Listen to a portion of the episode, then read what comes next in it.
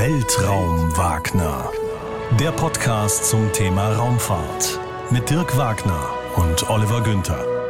Hallo, mein Name ist Dirk Wagner. Und ich bin Oliver Günther. Und heute geht's bei uns um das Thema Cosmic Kiss. Matthias Maurer auf der ISS. Wir betrachten uns die Mission des nächsten deutschen ESA-Astronauten auf der Internationalen Raumstation. Wenn dieser Podcast erscheint, sind es nur noch wenige Tage bis zum Start. Diese Mission ist vollgepackt mit Experimenten. Für Matthias Maurer ist es der erste Flug. Wir lassen ihn heute zu Wort kommen. Ich habe ein Interview mit ihm gemacht. Wir wollten wissen, was ihn so begeistert an diesem Start ins All. Wir schauen auf die Experimente, die dort durchgeführt werden auf der Raumstation. Das ist ja eine Wissenschaftsmission.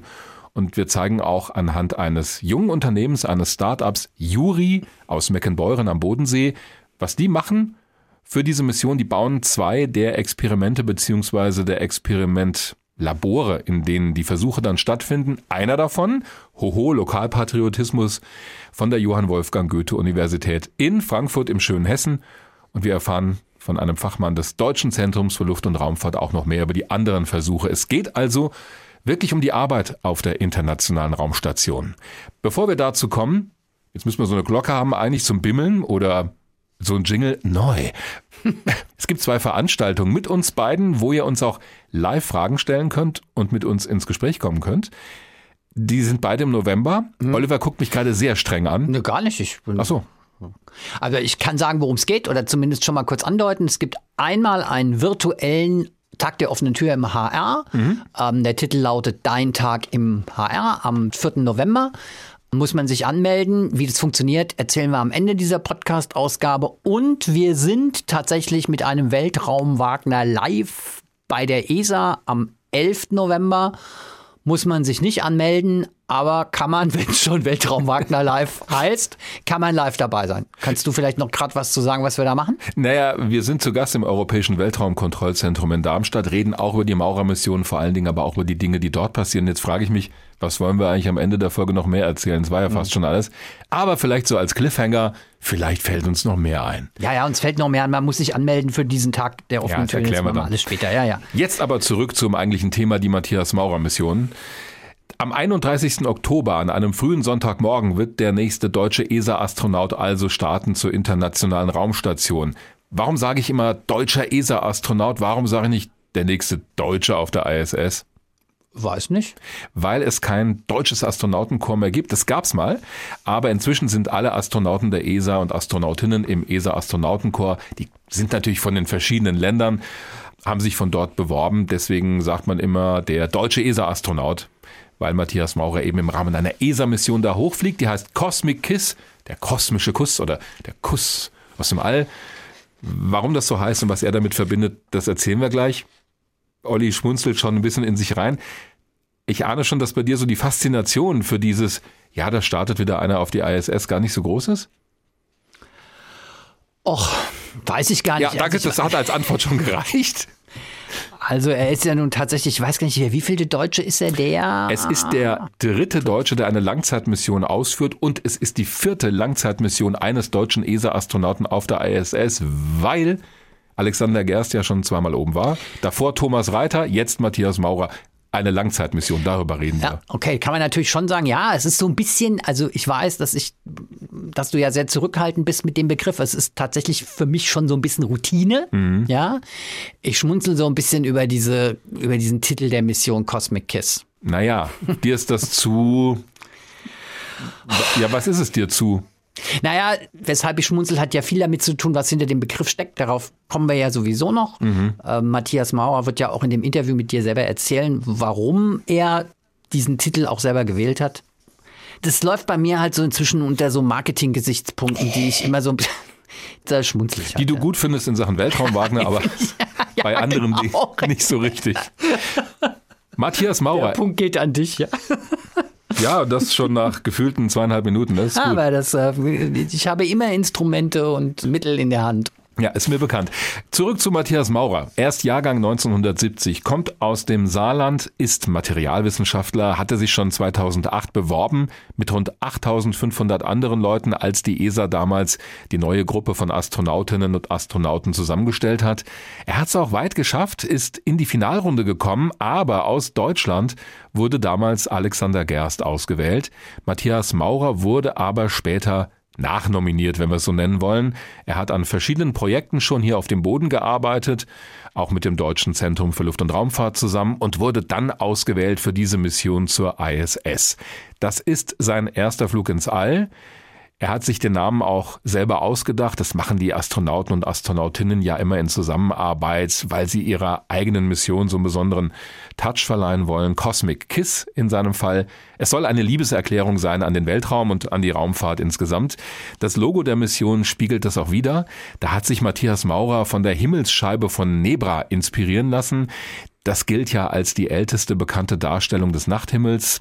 Außerdem sehen wir so ein bisschen Anlehnungen an die Plaketten und an die Symbole an Bord der Raumsonden Pioneer und Voyager. Haben wir ja auch eine eigene Folge zu. Symbolisch sind in diesem Logo auch die Erde, der Mond und die Sterngruppe der Plejaden, also das Siebengestirn verarbeitet und der Planet Mars. Steckt also ganz schön viel drin. Siehst du auf den ersten Blick gar nicht, wenn du es nicht weißt. Mhm. Was ich wirklich bemerkenswert finde, ist, du hast gerade eben gesagt, Matthias Maurer, Jahrgang 1970. Mhm. Der Mann ist 51 Jahre alt. Ja. Und fliegt jetzt zum allerersten Mal ins All. Das fand ich insofern ganz interessant, weil das zeigt, du kannst auch in einem, ich sag jetzt mal, höheren Alter so eine Mission machen. Ja, selbstverständlich. Also sowohl körperlich ist es offensichtlich möglich, ja. Mhm. Finde ich schon bemerkenswert. Ich meine, der Mann hat halt auch wirklich, da hast du ja auch gesagt, 2008 hat er sich beworben, er ist einen wirklich langen Weg gegangen bis hin zu seinem ersten Flug ins All und er sagt ja, dass damit für ihn auch ein Traum war wird. Aber also man denkt ja immer solche außergewöhnlichen Sachen, das können nur junge Leute machen. Und da finde ich das schon ganz interessant. Ich weiß gar nicht, der ist wahrscheinlich noch nicht mal der älteste Astronaut, der jemals. Der älteste nicht, aber meines Wissens nach ist es im Rahmen des ESA-Astronautenkorps ah, okay. der älteste, ah. der einen Erstflug, Erstflug unternimmt. Okay. Ja. Mhm. Ich fand es auf jeden Fall interessant, dass ja. man mit 51 also nicht nur einen Flug machen kann, also mhm. das wissen wir, dass das inzwischen auch deutlich ältere geschafft haben. ja. William Shatner. Genau, genau. Captain 90 Kirk. oder sowas bei seinem ersten Weltraumtourismusflug. Aber das ist ja im Fall von Matthias Maurer anders. Der ist ja wirklich so eine Langzeitmission. Äh, sechs Monate auf der ISS mit einem straffen Programm, auch Experimenten. Darüber hast du ja auch schon angekündigt, werden wir reden. Mhm. Also fand ich irgendwie so als vielleicht Detail bemerkenswert. Das Beispiel von Matthias Maurer zeigt aber auch, dass das Alter eben nicht das primäre Kriterium ist, wenn es um die Auswahl geht für einen Erstflug ins All. Und das zeigt halt auch, dass es eher auf das Training ankommt, auf deine Fähigkeiten, auf deine körperliche Fitness, auf deine geistige Fitness, dass du so eine Mission durchführen kannst. Dieser erste Start von Matthias Maurer zur ISS wird stattfinden vom Kennedy Space Center aus mit einer Falcon 9 Rakete von SpaceX. Die trägt an der Spitze dann eine Crew Dragon Raumkapsel und die wurde von SpaceX im Auftrag der NASA ja entwickelt. Auch das haben wir schon mal thematisiert hier in unserem Podcast. Bringt Menschen inzwischen regelmäßig zur Raumstation, fliegt auch schon länger erfolgreich, während das Modell von Boeing, der Starliner, der ja parallel entwickelt wurde, immer noch technische Probleme hat. Da soll jetzt in der ersten Jahreshälfte 2022 der zweite Testflug endlich mal stattfinden und bis Ende 2022 der erste Flug mit Besatzung. Es hat sich halt alles verzögert wegen technischer Probleme. Also Matthias Maurer hebt deswegen mit einer Crew Dragon ab. Mit ihm die NASA-Astronauten Raya Chari, Tom Marshburn und die Astronautin Kayla Barron. Die Mission Cosmic Kiss soll etwa ein halbes Jahr dauern. Das ist so die Standarddauer eines Aufenthaltes auf der ISS. Und dabei wird Matthias Maurer auch aussteigen aus der Raumstation bei einem Außenbordeinsatz. Und dabei wird er einen russischen Orlan-Raumanzug anlegen. Warum ist das was Besonderes? Das habe ich jetzt aber schon gelesen. Ja. Ehrlich gesagt. Der du kannst ja auch mal souverän eine Antwort parat haben, mit der ich dich eigentlich so ein bisschen ja, das, aufs Glatteis ja, finde. Also, was ich gelesen habe, ist tatsächlich, dass ganz offensichtlich die verschiedenen Anzüge auch sehr unterschiedlich funktionieren und dieser russische Anzug halt nochmal ganz anders auch angezogen wird als mhm. zum Beispiel ein amerikanischer Anzug. Sprich, du brauchst offensichtlich für die unterschiedlichen Anzüge unterschiedliche Ausbildungen. Naja, klar. Ja, das fand ich schon Naja, sicher. Also naja, bis, sicher. Hin, ja, bis hin zur Bedienung der Elemente. Das ist natürlich von der Designhistorie unterschiedlich gelaufen. Also die amerikanischen Anzüge, diese Extravehicular Mobility Units, das sind eigentlich die Standardanzüge, mit denen du aussteigst. Und Matthias Maurer ist im Moment tatsächlich der einzige Astronaut weltweit, der sowohl für den russischen als auch für den US-Raumanzug zertifiziert ist. Und wenn das so klappt, dann wird er der Erste sein, der erste Wunderbar. Europäer, der an Bord der ISS in so einem russischen Anzug aussteigen wird. als erster, als einziger Astronaut weltweit für beide Anzüge zertifiziert. Das ist schon großartig. Ich bin immer wieder überrascht, welche Dinge dich so zum Schmunzeln oder zum Staunen bringen. Ich meine, ja, warum denn nicht? Ja, angenommen, du hast jetzt zwei verschiedene Autos in deinem Fuhrpark.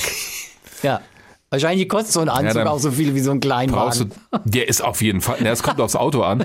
Nein, aber der ist auf jeden Fall teurer. Ich dachte nur, der Vergleich ist doch gar nicht mal so gut, denn du brauchst ja nur einen Führerschein für beide Autos. Aber du solltest schon wissen, wie alles funktioniert, wo ist der Hebel für die Scheibenwischer und wo geht das Licht an und aus. Ist ja doch bei unterschiedlichen mhm. Fabrikaten anders. Und hat was mit seiner Aufgabe zu tun. Genau, er soll nämlich oben an der Raumstation unter anderem den europäischen Roboterarm ERA in Betrieb nehmen. Und bei so einem Außenbordeinsatz werden ja auch immer Dinge vorbereitet für spätere Missionen. Es kann auch ein Reparatureinsatz werden. Also das ist ja auch immer die Möglichkeit, dass an der Raumstation was kaputt geht, was die Besatzung dann beheben muss. Ich habe mit Matthias Maurer gesprochen bei der letzten Pressekonferenz, die er hier in Deutschland gegeben hat vor seinem Flug. Das war schon Anfang September im Europäischen Astronautenzentrum in Köln, dem EAC. Unter anderem dort hat sich Matthias Maurer vorbereitet in den vergangenen Jahren für diesen Flug und hat auch an den Experimenten dafür trainiert. Herr Maurer, Sie sind, wenn ich richtig gezählt habe, der dritte deutsche ESA-Astronaut, der eine Langzeitmission auf der ISS macht, nach Thomas Reiter und Alexander Gerst. Jetzt hat ja jede Mission auch so ihre Schwerpunkte und auch so ihren eigenen Charakter. Wie würden Sie den Charakter Ihrer Mission auf einen Punkt bringen? Wie würden Sie den beschreiben? Ja gut, zwischendurch war auch Hans Schlegel mal da und hat das Columbus-Modul hochgebracht, also unser europäisches Forschungslabor. Auch nicht ganz unwichtig. Nee, ganz, ganz wichtig sogar. Er hat auch einen Außenbordeinsatz durchgeführt und das Außen verkabelt. Also es waren schon einige Europäer oben auf der ISS. Und wir haben eine kontinuierliche Experimentenserie auf der ISS. Das heißt, wenn ich jetzt hochfliege, dann heißt meine Expedition 66. Das heißt, ich bin die 66. Astronautencrew auf der ISS. Und viele der Experimente haben schon vor einigen Jahren begonnen. Ich werde Experimente fortsetzen, die Alexander Gerst angefangen hat. Aber ich werde auch neue Experimente starten, die dann die Samantha Cristoforetti, die nach mir fliegen wird, dann auch fortsetzen wird. Das heißt, die Wissenschaft, die wir dort oben betreiben, ist nicht nur fokussiert auf einen Astronauten, sondern das ist global verteilt auf äh, mehrere Jahre. Trotzdem haben Sie Ihrer Mission ja einen eigenen Namen gegeben, Cosmic Kiss. Und da sehe ich schon ein leichtes Schmunzeln in ihrem Gesicht und die Augen ein wenig leuchten. Das hat schon eine besondere Bedeutung für Sie.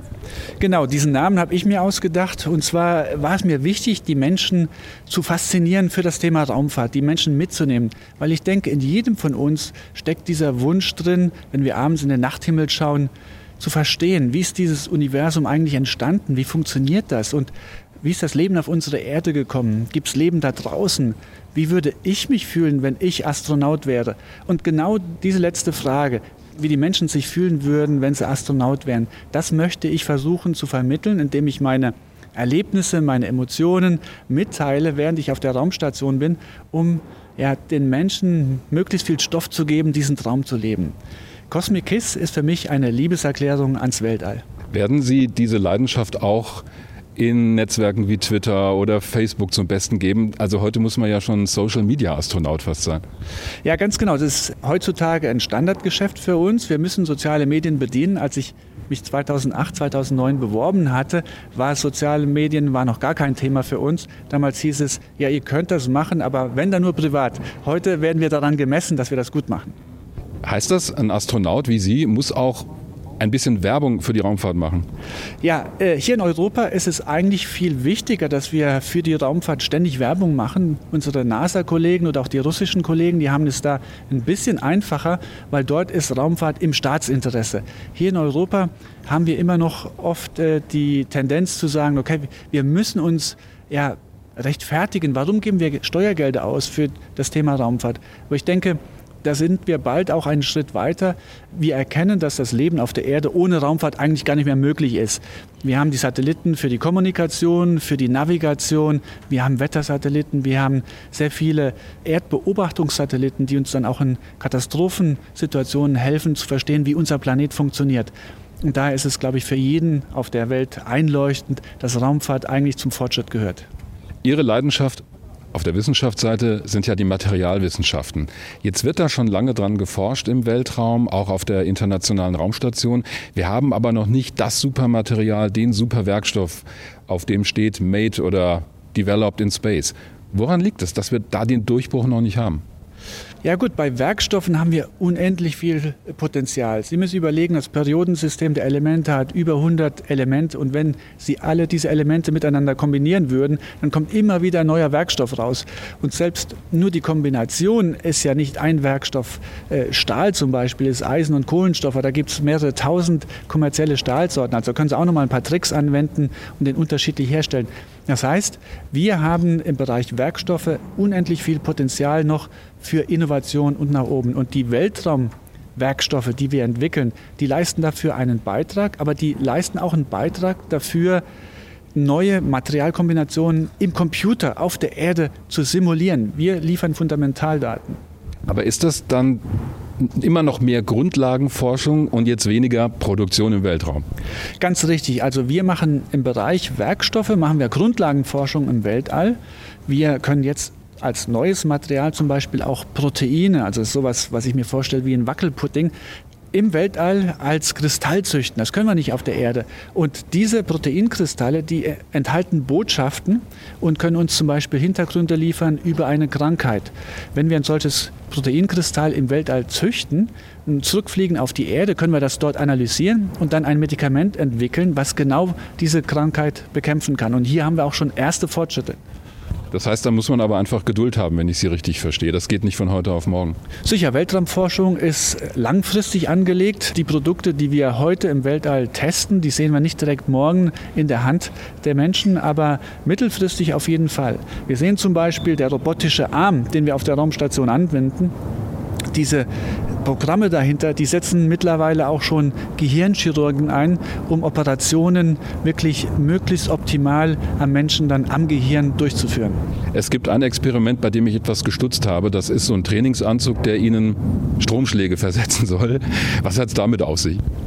Genau, also ich habe einen kommerziellen Anzug mit dabei, der für die Raumfahrt modifiziert wurde. Dieser Anzug hat mehr, mehrere Elektroden und während ich Sport mache, erhalte ich sozusagen kleine Stromschläge. Das soll dazu führen, dass die Muskeln nochmal extra stimuliert werden, sodass ich dann vielleicht in einer Stunde Training so viel äh, herausholen kann wie normalerweise nur in zwei, drei Stunden Training.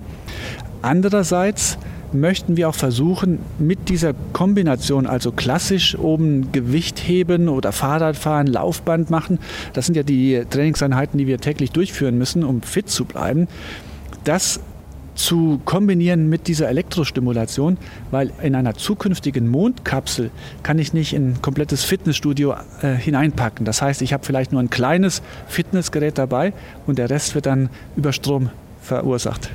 Sie fliegen in einer Zeit zur Raumstation, die in den letzten Wochen und Monaten nicht ganz unproblematisch war. Also das neue russische Modul ist angekoppelt worden, da hat die ISS mal so anderthalb Überschläge gemacht, wenn auch nur sehr langsam. Dann gibt es immer wieder Diskussionen, wie lange bleibt Russland noch an Bord, wie lange wird das Ganze noch betrieben. Wie denken Sie denn darüber als jemand, der ja auch auf internationale Zusammenarbeit angewiesen ist? Ja, die ISS-Kooperation, die existiert nun seit 21 Jahren und seit 1975 gibt es die Kooperation NASA mit der Sowjetunion damals, Russland heute. Ich denke, die Raumfahrt ist sehr stabilisierend für die internationalen Beziehungen. Und das Thema Raumfahrt ist natürlich ein solches Thema, da kann immer mal wieder etwas schiefgehen. Da gibt es dann kleine Reibereien, es gibt technische Problemchen, die müssen wir lösen. Dann gibt es auch Missverständnisse, weil wir reden ja auch unterschiedliche Sprachen, haben unterschiedliche kulturelle Hintergründe. Im Großen und Ganzen funktioniert diese Partnerschaft aber. Und wir haben jetzt ein neues Modul angedockt auf der ISS. Während ich oben bin, wird hoffentlich noch ein russisches Modul hinzukommen. Ich werde einen Weltraumausstieg vornehmen. Und dann in einem russischen Raumanzug hoffentlich den europäischen robotischen Arm in Betrieb nehmen. Also wir sehen, selbst wenn die Station schon 20 Jahre oben ist, es geht doch immer weiter, es gibt immer wieder was Neues. Das kann ich mir vorstellen, dass das im Training ganz wichtig ist, sich auf die anderen Nationen auch zu verlassen. Aber gibt es dann abends, wenn man zusammensitzt, ich weiß nicht, bei einem Glas Cola oder einem sonstigen Getränk, nicht doch mal die Gelegenheit, dass man auch über sowas spricht? Oder blenden Sie das dann vollkommen aus, so die, das Ganze drumherum? Natürlich, wir sind alles nur Menschen und abends nach der Arbeit sitzen wir zusammen oder im Weltraum schweben wir dann zusammen, essen zusammen und dann diskutieren wir auch, ähm, wie ist der Tag heute gelaufen und was fandest du jetzt gut, was fandest du weniger gut. Dann, dann werden auch Probleme angesprochen. Jeder kommt ja von einer anderen Raumfahrtagentur, jeder hat andere Schwerpunkte, auf die er achten muss und äh, wir tauschen uns natürlich aus. Aber wir alle haben ein Herz für die Raumfahrt. Wir alle egal welche Sprache wir sprechen, aus welchem Land wir kommen, wir sind begeistert von dem Thema Raumfahrt und wir als Team arbeiten 100 Prozent gut zusammen. Naja, und Sie sind ja auch aufeinander angewiesen. Ganz genau. Wenn oben eine Krisensituation ist, äh, wenn ein Feuer ausbricht oder wenn wir ein Loch haben und dann unsere Luft entweicht ins Weltall oder auch wenn ich aussteige mit einem russischen Kollegen, auch wenn Russisch nicht meine Muttersprache ist und ich es vielleicht nicht so gut wie Englisch spreche, trotzdem wird mein russischer Kosmonaut der wichtigste Mensch für diese sechs, sieben Stunden Weltall dann für mich sein.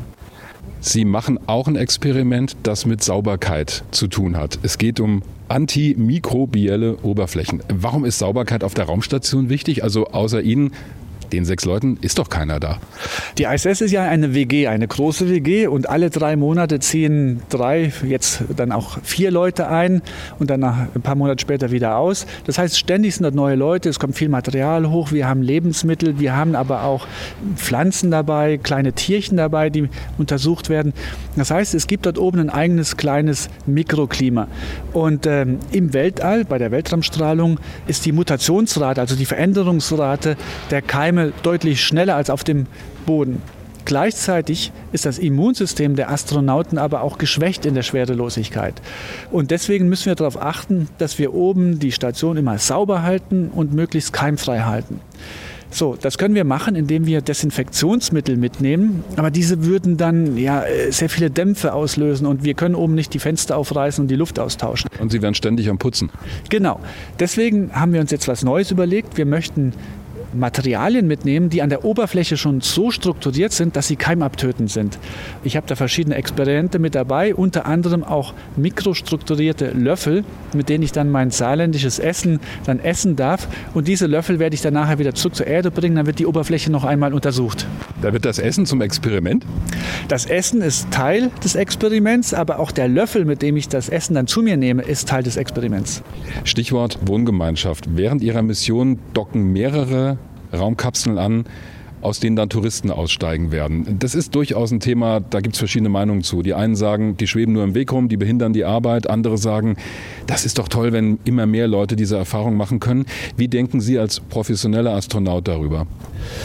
Ja, also als Profi-Astronaut denke ich natürlich erst einmal an die Sicherheit. Es muss so sein, dass die Astronauten, die Touristen dann auch ja, keine Gefahr für uns darstellen, dass sie uns nicht im Weg stehen. Wir müssen oben ja Wissenschaft machen. Das ist unsere Aufgabe und deswegen haben wir auch die Raumstation gebaut.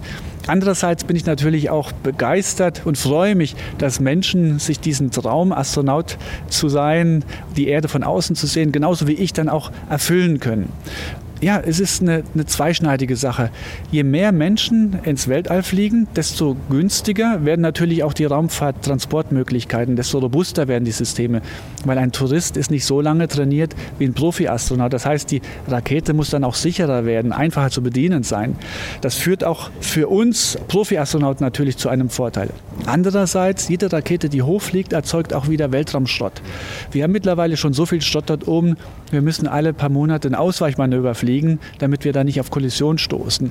Irgendwann ist zu viel Schrott oben und dann wird es zu gefährlich. Und wir müssen dann auch sehen, dass wir dort oben aufräumen. Jetzt kommt die Klassiker-Journalistenfrage. Natürlich ist der Start das, worauf Sie wahrscheinlich am meisten hinfiebern, auf das Sie sich freuen. Aber gibt es was während dieser Mission, von dem Sie sagen, das ist eigentlich was, darauf fiebere ich jetzt schon hin, wo ich noch gar nicht da oben bin? Da gibt es eigentlich jede Menge Momente. Also ich fieber auf den Start hin. Das wird ja eine unglaubliche Beschleunigung in neun Minuten auf 28.000 Kilometer pro, pro Stunde zu, beschleunigt zu werden. Dann nach neun Minuten ist der Raketenmotor ausgebrannt und sofort geht es dann von diesen 4, 5G Beschleunigung auf Null zurück. Ich bin schwerelos und äh, ja, kann dann schwerelos unseren Planeten von außen sehen. Die erste Weltreise, also die ersten 90 Minuten, um unseren schönen Planeten zu schweben, das stelle ich mir einfach unglaublich vor.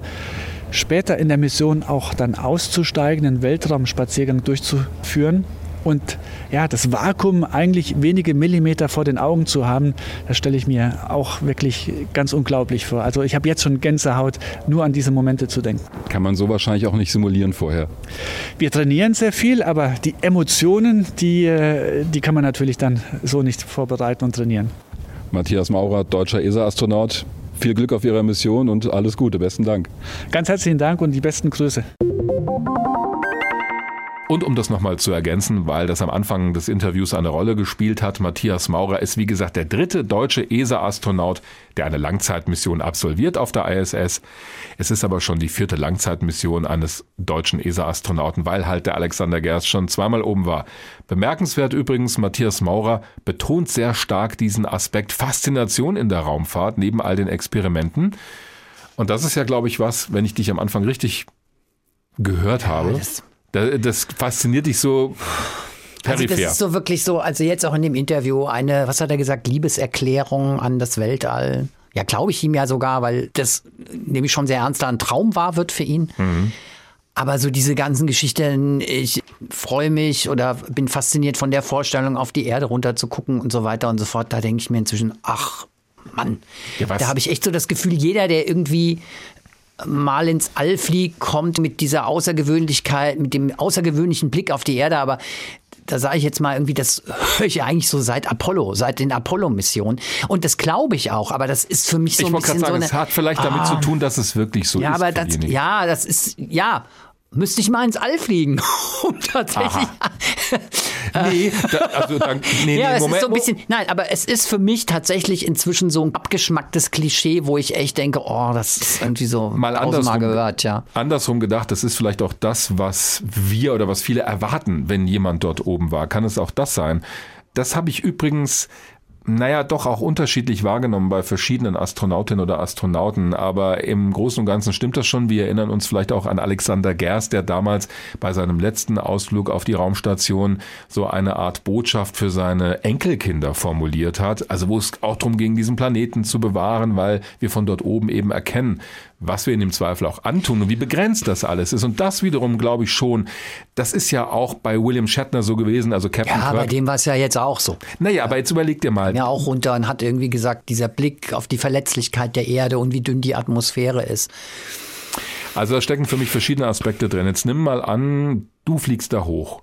Und wenn Ja. du runterkommst, wahrscheinlich, ja, wahrscheinlich würdest du auch sagen, also dieser Blick von da oben, so habe ich mir es nicht direkt vorgestellt. Ich glaube auch, und das kennst du doch, wenn du in irgendeinem Fotoalbum blätterst von einem berühmten Ort der Welt, keine Ahnung, Grand Canyon, also da war ich zum Beispiel auch schon. Das kannst du dir in den Büchern angucken und siehst, wow, toll, aber wenn du davor stehst und diese riesige Furche in der Erde siehst und sie praktisch fühlen kannst körperlich, weil es da einfach verdammt weit runter geht und weil der andere Rand dieses Canyons gegenüber halt sehr weit weg ist, du fühlst dann diese Größe tatsächlich und das glaube ich macht schon noch mal etwas anderes aus, als wenn du es nur in Fotos Ja. oder in Virtual Reality Darstellungen siehst. Natürlich, wir haben jede Menge Bilder von der Raumstation, Live-Videos in HD-Qualität. Also diesen Blick kannst du dir ins Wohnzimmer holen oder auf dein Handy.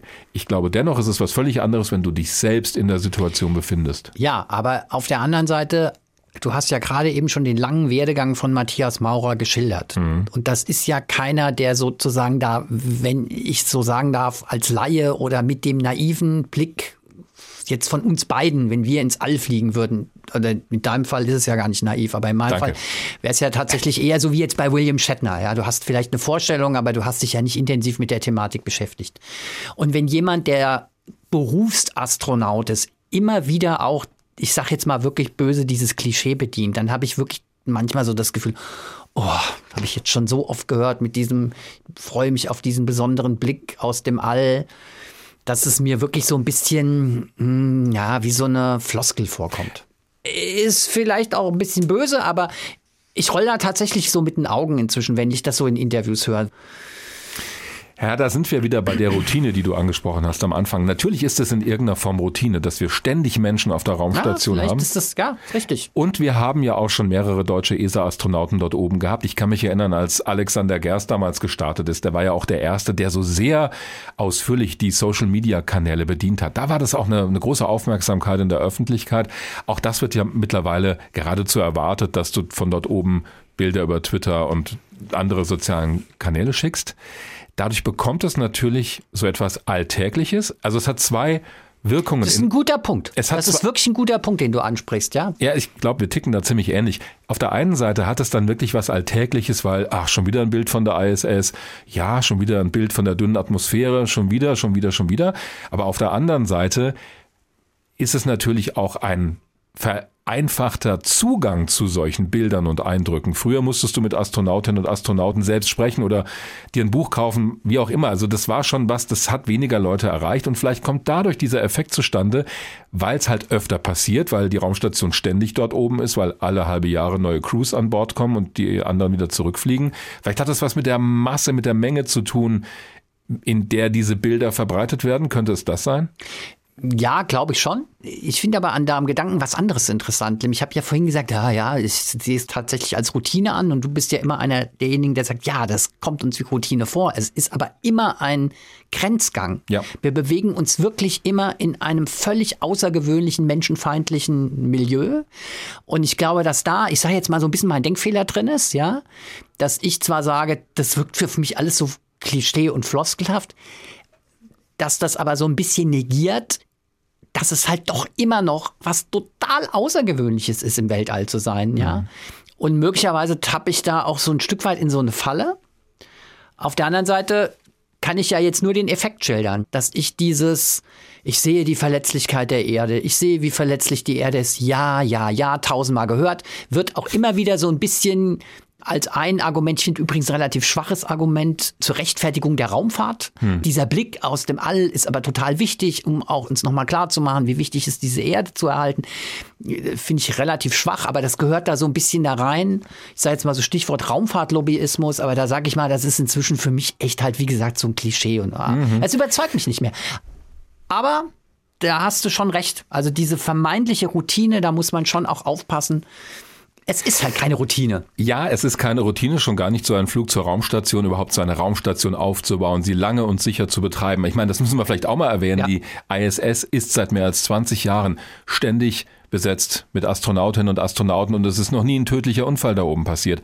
Obwohl es schon haarige Situationen, im weitesten Sinne haarige Situationen gab ging es ja auch gerade im Interview mit Matthias Maurer drum, als die ISS mal eben so einen Purzelbaum gemacht hat. Und zwar einen langsamen Purzelbaum, aber das war schon nicht so lustig. Also damit will ich sagen, das hat vielleicht auch etwas zu tun mit der Zeit, in der wir uns gerade befinden, in der Ära der Raumfahrt, dass es eben möglich ist für Leute wie William Shatner, ein zwar sehr engagierter, aber halt doch nur ein Schauspieler, in eine Rakete zu steigen von Blue Origin, entwickelt von Jeff Bezos, und dann einfach mal runter zu gucken auf die Erde.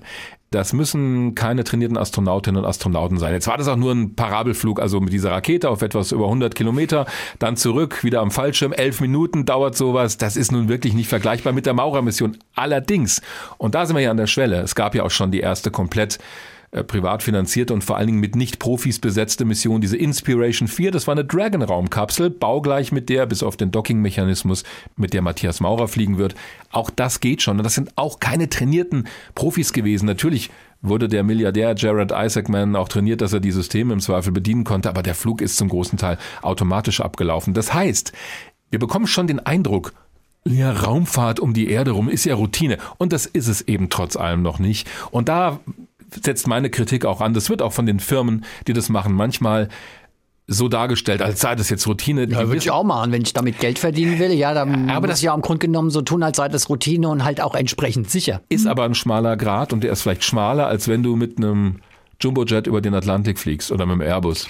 Aber lass mich da noch mal ganz kurz einhaken, weil das spielt, glaube ich, bei meiner Wahrnehmung auch eine Rolle. Je mehr Leute ins All fliegen, Und je mehr sagen, oh, ich bin völlig fasziniert von dem Blick da oben, desto mehr verbraucht sich natürlich auch diese Wahrnehmung. Ja. Und da bin ich natürlich, und das habe ich vorhin schon mal angedeutet, da bin ich natürlich bei jemandem, wie jetzt William Shatner nehme ich das ab. Ja. Weil das ist ein Schauspieler, der hat diese Möglichkeit, da einmal hochzufliegen. Dem nehme ich das ab, das ist ein Ja. Schauspieler, ist auch nicht schön. Aber das ist halt kein Astronaut. Ja? Okay, klar. Also da kann ich dieses überwältigt sein auch nachvollziehen. Mhm. Bei jemandem wie Matthias Maurer tue ich mich da schwerer, weil ich denke, ah, der fliegt doch da schon mit einer ganz anderen Ausbildung, mit einer ganz anderen Perspektive, mit einem ganz anderen Blick hin. Mhm. Und deshalb bin ich und das ist ja so auch der Ausgangspunkt gewesen bei diesem Cosmic Kiss und bei dem, wie das so aufgeladen ist, bin ich so ein bisschen, naja, Ja. mich überzeugt es nicht mehr. Und das ist natürlich, Nehme ich- auch nicht im Sinne des Erfinders. Nehme ich auch so hin, aber nur weil Matthias Maurer ein Profi ist und ein ausgebildeter Astronaut, ist er ja trotzdem ein Mensch.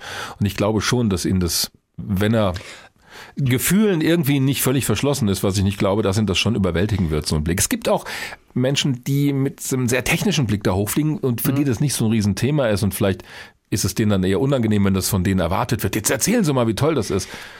Ich will ihm das auch überhaupt nicht absprechen, dass ihm es als Mensch so geht. Aber die Botschaft, und das ist ja eine Botschaft, die nach außen geht. Also warum heißt diese Mission Cosmic Kiss?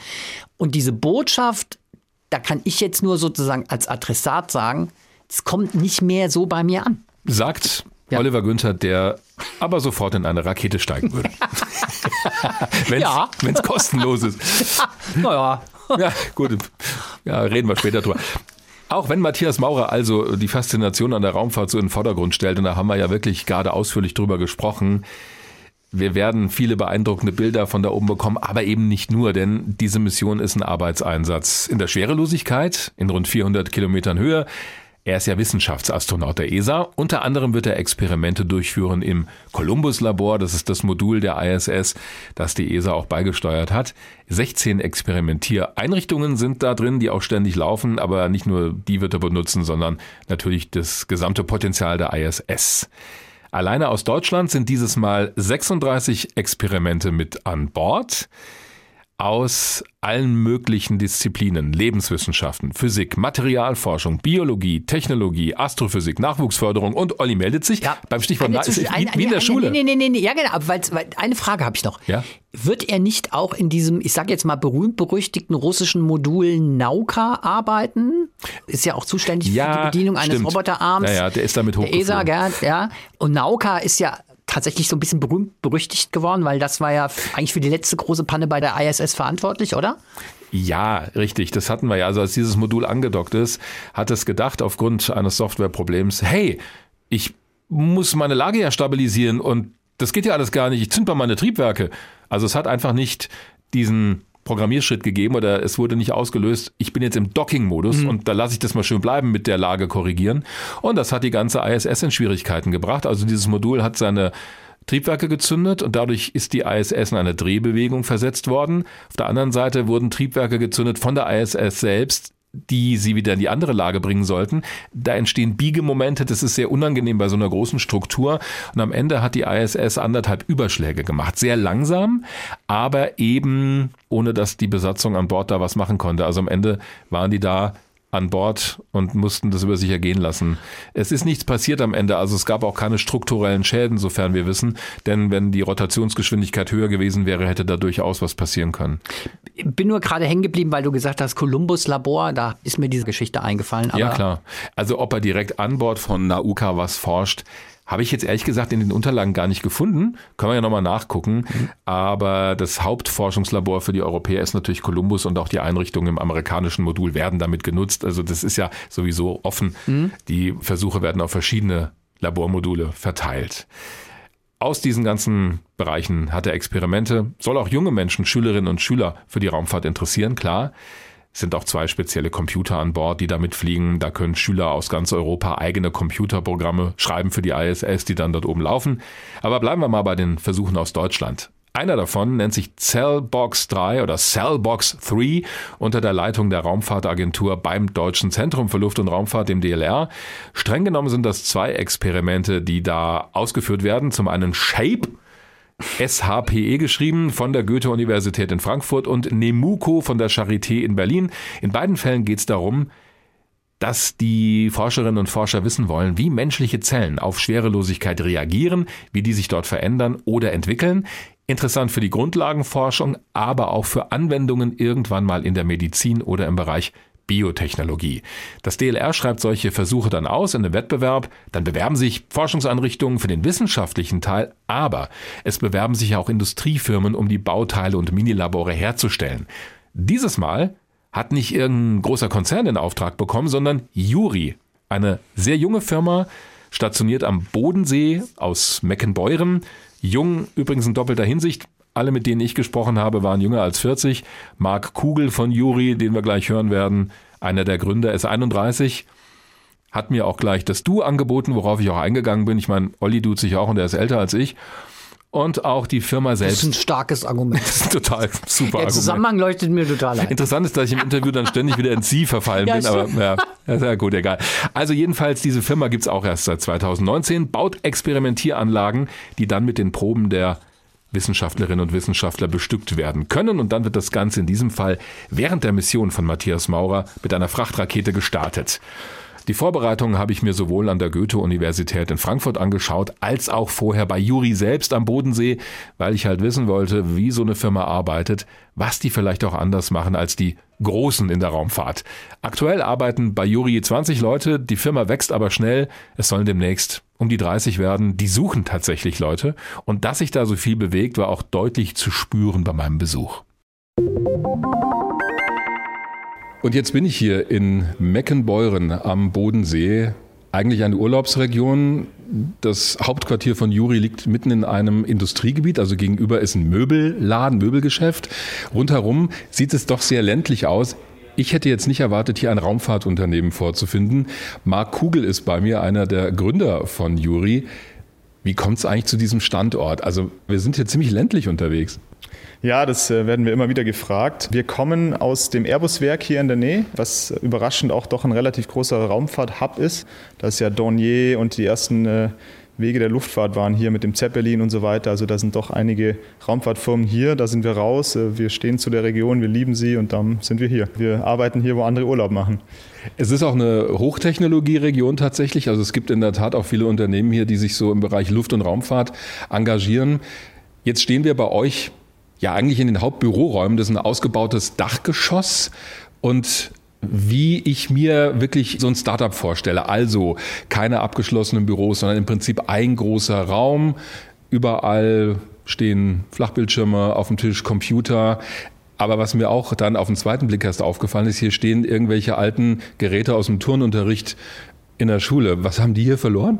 Ja, wir wollen es eigentlich äh, so angenehm und gemütlich machen zum Arbeiten wie möglich. Und wir waren bei unserem lokalen Möbelhändler, der hat gesagt, solche Tonkästen sind gerade modern, ähm, kosten aber über 1000 Euro das Stück. Und dann sind wir einfach an eine Schule in eine näheren Umgebung gegangen und die zum Glück eine Turnhallenausräumung hatte. Mhm. Und gegen eine Spende konnten wir dann alles mitnehmen von Tonkästen, Turnmatten, was man aus dem Sportunterricht kennt. Und das gibt ein ganz eigenes Flair hier.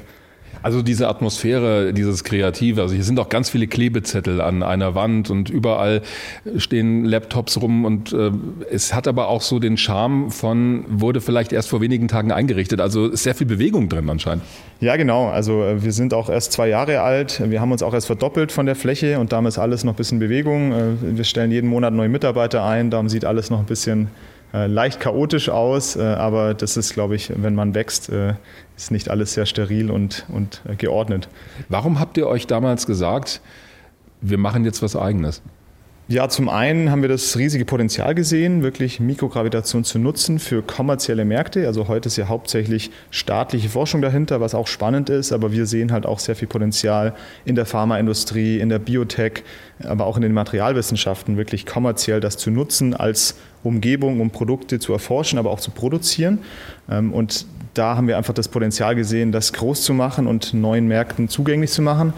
Und zum anderen haben wir auch gesehen, im Konzern, leider wie so oft, äh, kommt man eben mit solchen großen, manchmal verrückten Ideen äh, nicht immer so weit, wie man möchte. Da gibt es Prozesse, äh, da gibt es viele Hürden, die man überwinden muss. Ähm, und da haben wir irgendwann gesagt, okay, wir machen es einfach auf der grünen Wiese neu, ähm, frisch und ohne Altlasten, sage ich mal. Und das war bis heute die beste Entscheidung. Ja, ich sehe da so ein Lächeln in deinem Gesicht, aber das ist bestimmt auch ein ziemliches Risiko gewesen, oder? Tatsächlich, ja. Also äh, jedes Unternehmen, glaube ich, ist ein Risiko. Bei uns natürlich noch mehr, weil wir auch Hardware entwickeln. Also äh, wir machen jetzt nicht nur eine App, wo man vielleicht in der Garage starten kann, sondern man braucht ja auch wirklich Werkzeuge, man braucht auch wirklich gewisse äh, Dinge, die man erstmal aufbauen muss. Und man muss auch sagen, wir hatten am Anfang mit einem großen Auftrag gestartet, haben basierend darauf selbst einen Kredit aufgenommen, haben das Büro eingerichtet, ähm, haben eine Eröffnungsfeier gemacht und äh, drei Monate später stellt sich raus, der Vertrag äh, ist geplatzt. Und dann äh, fällt man natürlich erstmal in ein Loch und muss schauen, wie man dann weitergeht.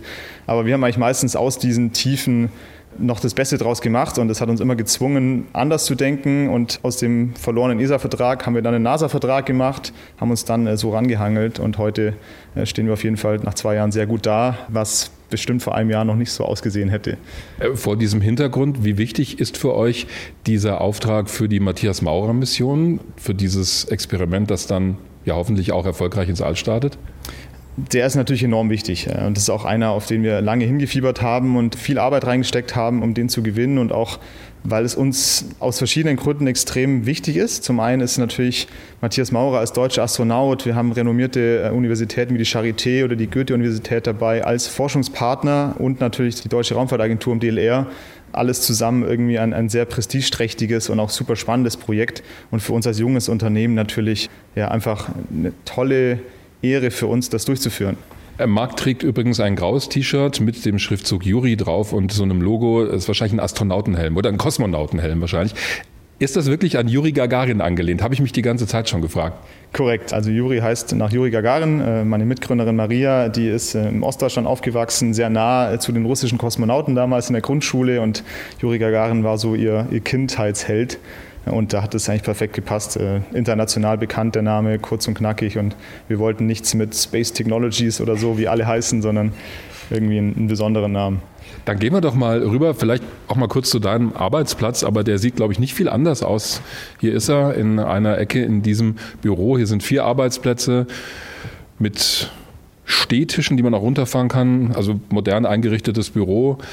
Und da sehe ich auch gleich schon über deinem Bildschirm eine, diese berühmten runden Lampen und eine Webcam. Also hier findet offenbar viel auch online statt.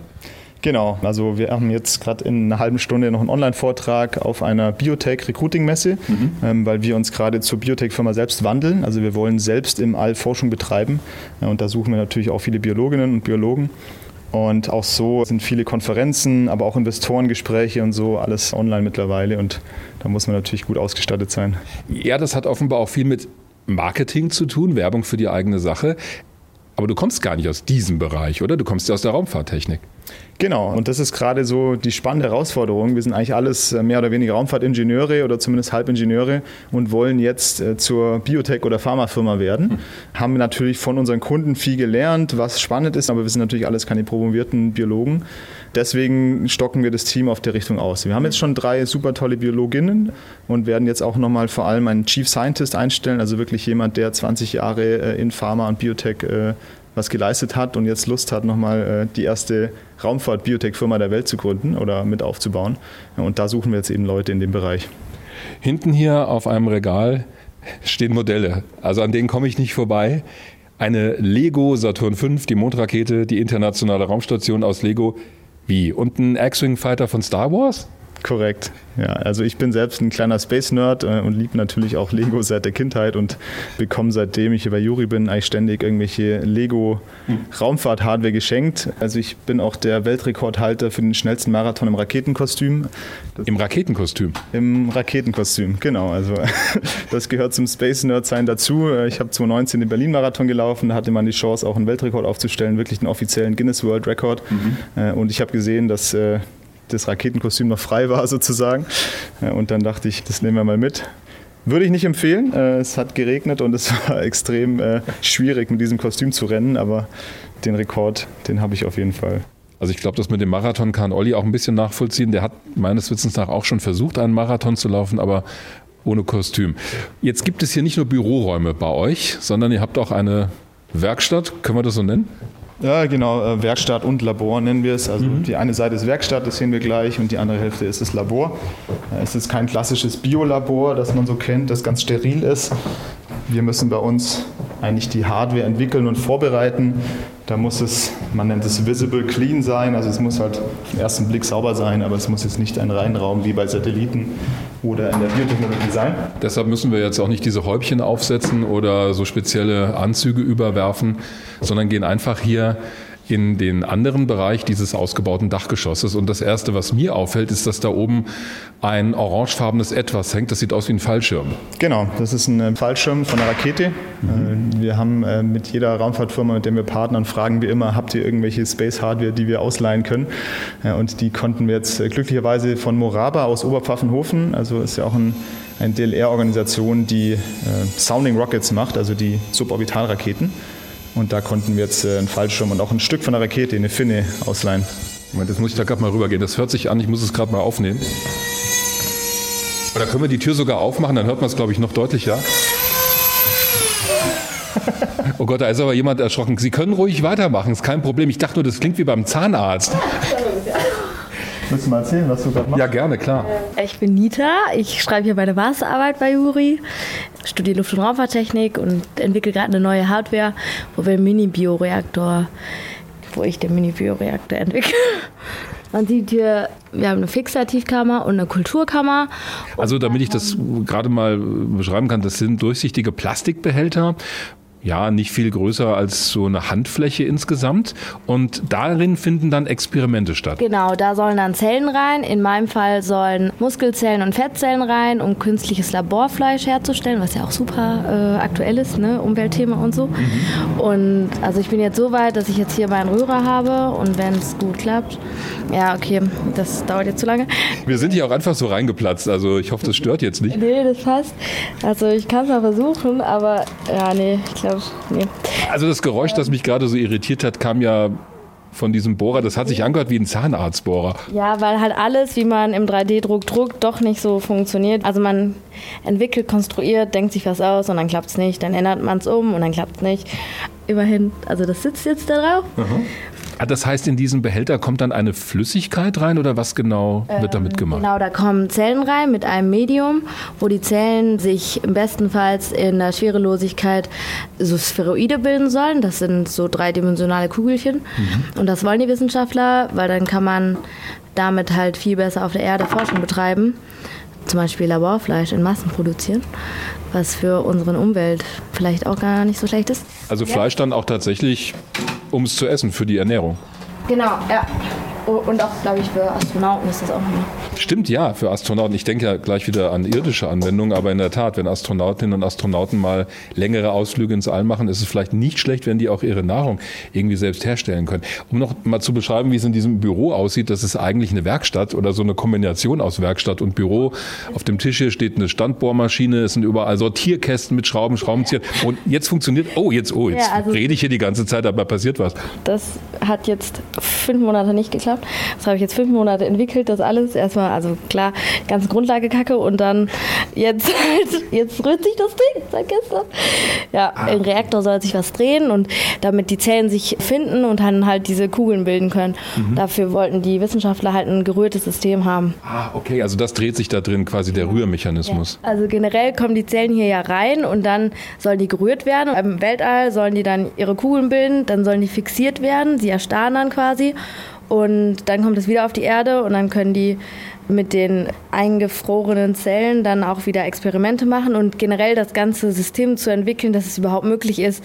Also ich brauche noch eine Kammer, wo halt auch die Fixierlösung rein muss und es gibt ja auch ein Restmaterial und das muss ja auch wieder raus. Auf der Erde haben wir einfach behälterweise, literweise tun wir da Zellen rein, kippen Fixer tief rein, mischen und zack, in keine Ahnung, ein paar Tagen hat man die Spheroide und das halt in diesem Mini Mini-Mini-Dimension zu machen, ist halt schwierig. Und es gibt keine Sensoren, es gibt keinen Magneten. Das ist der einzige, der irgendwie europaweit überhaupt so ein Magnetdings hat und keine Rührer. Es gibt einfach nichts.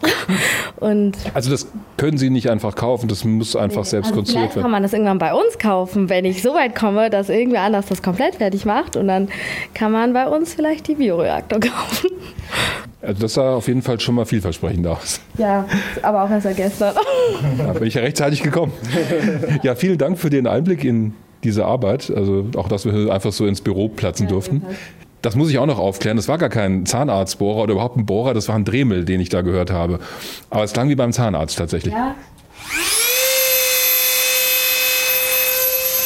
Also wenn ihr dieses Geräusch irgendwann mal hört und nicht denken, da ist ein Zahnarzt am Werk, es kann auch um Raumfahrttechnik gehen. Genau, es geht um innovative Geschichten. Ja, vielen Dank und viel Erfolg.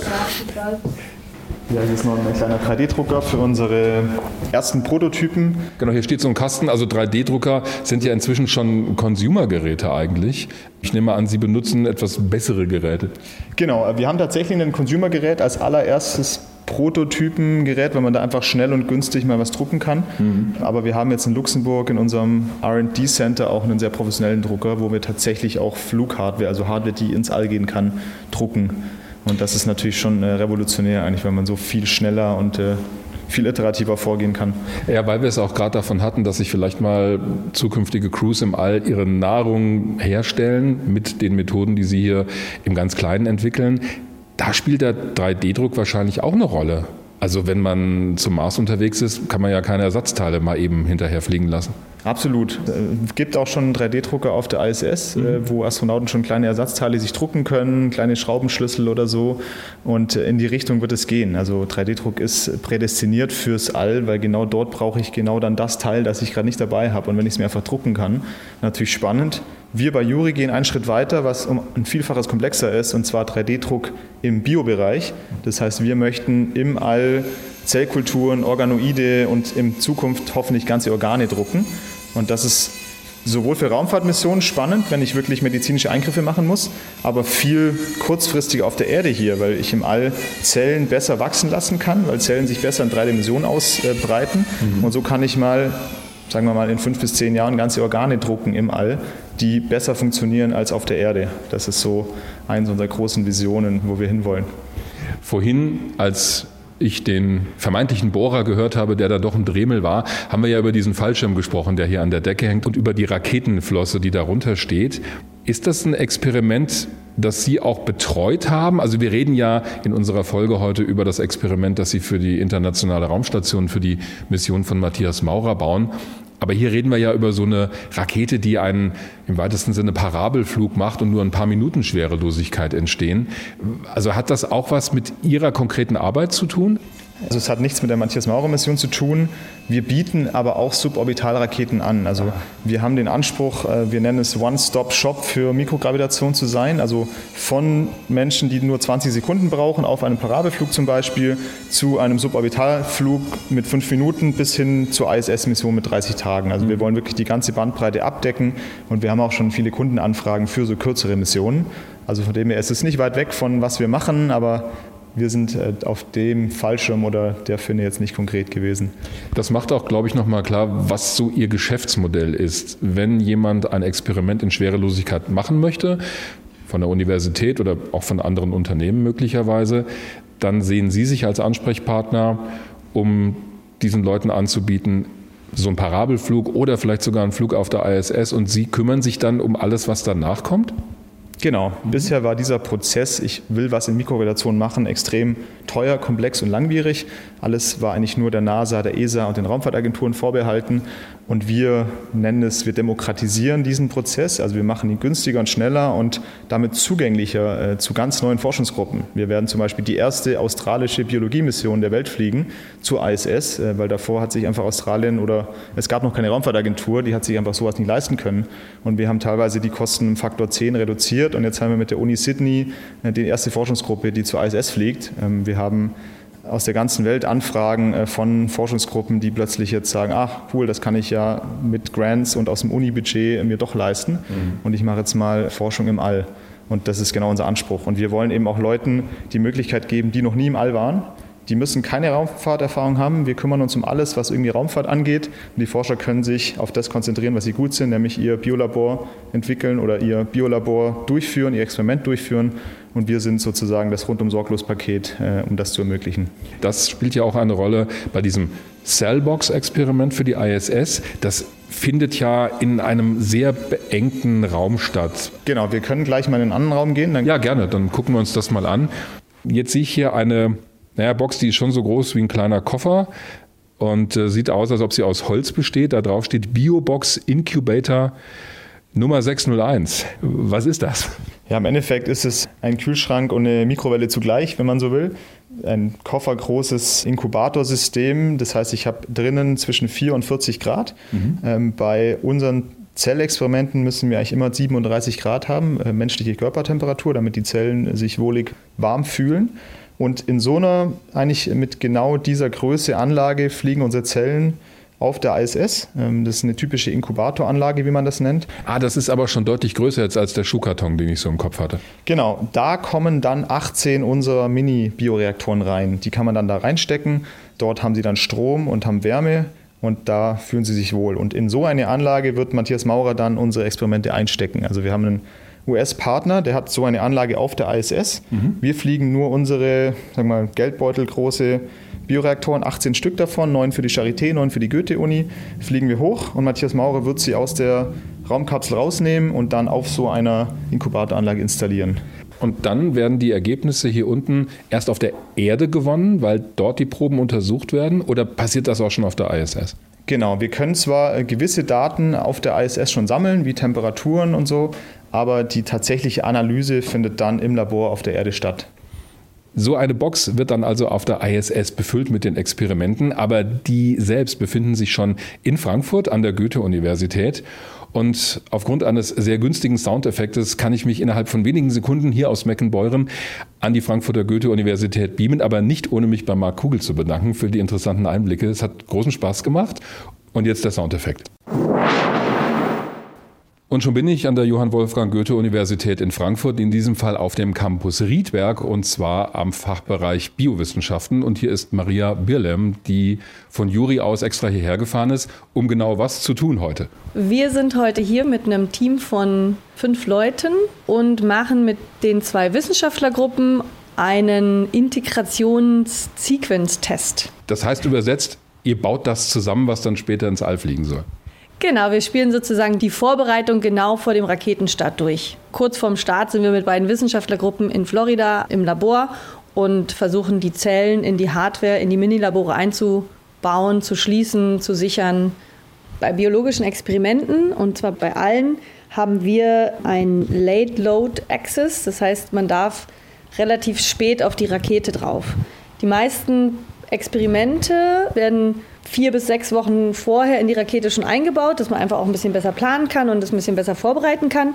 Bei biologischen Experimenten ist es natürlich so, die können da nicht äh, Monate vorher schon auf der Rakete warten, weil dann gehen die Zellen einfach kaputt und es halten es einfach auch nicht aus. Deswegen dürfen biologische Experimente bis zu 24 Stunden vorher eingebaut werden. Und damit haben wir ein Handover, eine Übergabe an NASA von circa 33 Stunden vorher. Das heißt, alles, was wir im Labor heute gemacht haben, ist genau das, was man da an der Launchzeit macht. Und die Wissenschaftler reisen zwei bis drei Wochen vorher schon an, mhm. um auch die ganzen Zellen anzusetzen.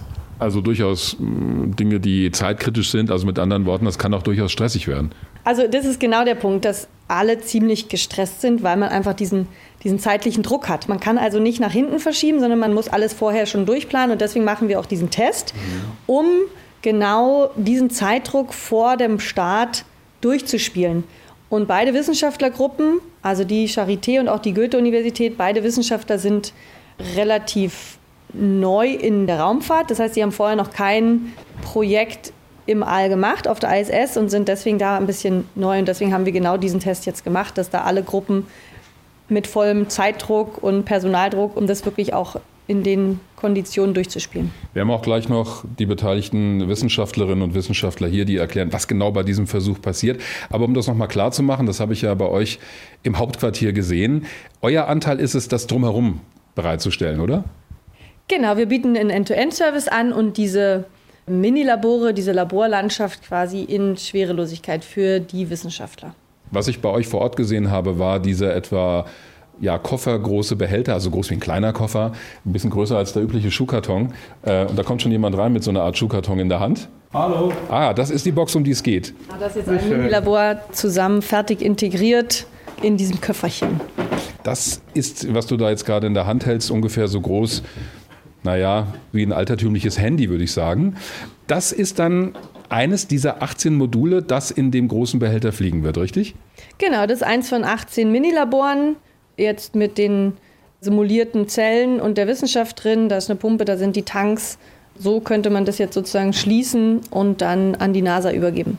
Das ist ein kleiner Behälter mit zwei Einheiten drin, wo man oben reingucken kann. Und da sind so, ich sehe da nur so ganz viele rote Vierecke. Um was handelt es sich da? Genau, also das sind die beiden Kulturkammern, in denen werden die vorbereiteten Zellen eingeschlossen, reingetan.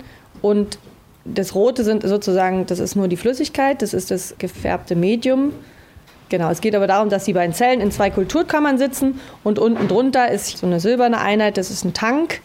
Da ist jetzt das Fixiermedium drin. Das heißt, über die Pumpe kann zu einer speziellen bestimmten Zeit, die die Wissenschaftler vorher versucht haben herauszufinden, durch die beiden Kammern dieses Fixiermedium geschleust werden, um dann die Zellen zu töten, zu fixieren.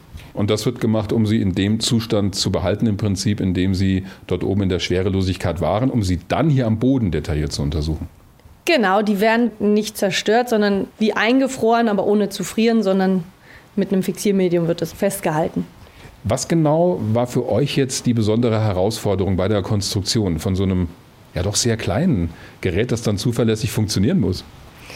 Genau, also es ist natürlich klein. In der Raumfahrt muss alles sehr klein und vor allem leicht sein, mhm. weil also Volumen und vor allem Masse kostet. Das ist halt alles sehr, sehr teuer im Up- und dann vor allem im Download. Also man kriegt Sachen schon hoch, aber die sind teuer und runter ist nochmal eine andere Aufgabe. Und ähm, genau die Herausforderung ist halt, das auf so kleinem Raum und dann auch noch funktionsfähig zu haben. Das heißt, wir haben ja hier drei, vier Volumina, die über eine Pumpe und Schläuchchen verbunden sind dann muss das alles vollautomatisiert ablaufen, weil wir natürlich versuchen, wenig Astronautenzeit in Anspruch zu nehmen, weil das natürlich noch mal teurer ist und dann auch fehleranfällig. Was genau muss Matthias Maurer dann da oben eigentlich noch machen im Orbit? Der muss gar nicht mehr so ganz viel machen der nimmt die Sachen, also da kommt jetzt noch so eine schwarze Hülle rum, dann ist es ganz dicht und zu, dann ist es doppelt dicht, weil es sind giftige Flüssigkeiten drin, die dürfen halt nicht austreten, weil da oben halt Menschen sind. Mhm. Dann ist es sozusagen dicht und diese schwarzen Containereinheiten nimmt der aus der Kiste, die oben ankommt, nimmt die raus und tut diese Einheiten einfach nur in die dafür vorgesehene Anlage ich gucke da immer ganz fasziniert hin auf dieses kleine Gerät, weil da so viel drin passieren soll. Habt ihr das alles auch selbst gebaut oder sind da auch Teile drin, die ihr irgendwo ganz normal kaufen konntet? Also wie viel eigenes Know-how und äh, Schweiß steckt da vielleicht auch drin? Viel. Ja. Also es ist schon so, wir versuchen so viel Kotzteile, so nennt man diese ähm, Teile, die man einfach so kaufen kann, zu benutzen. Wofür steht das?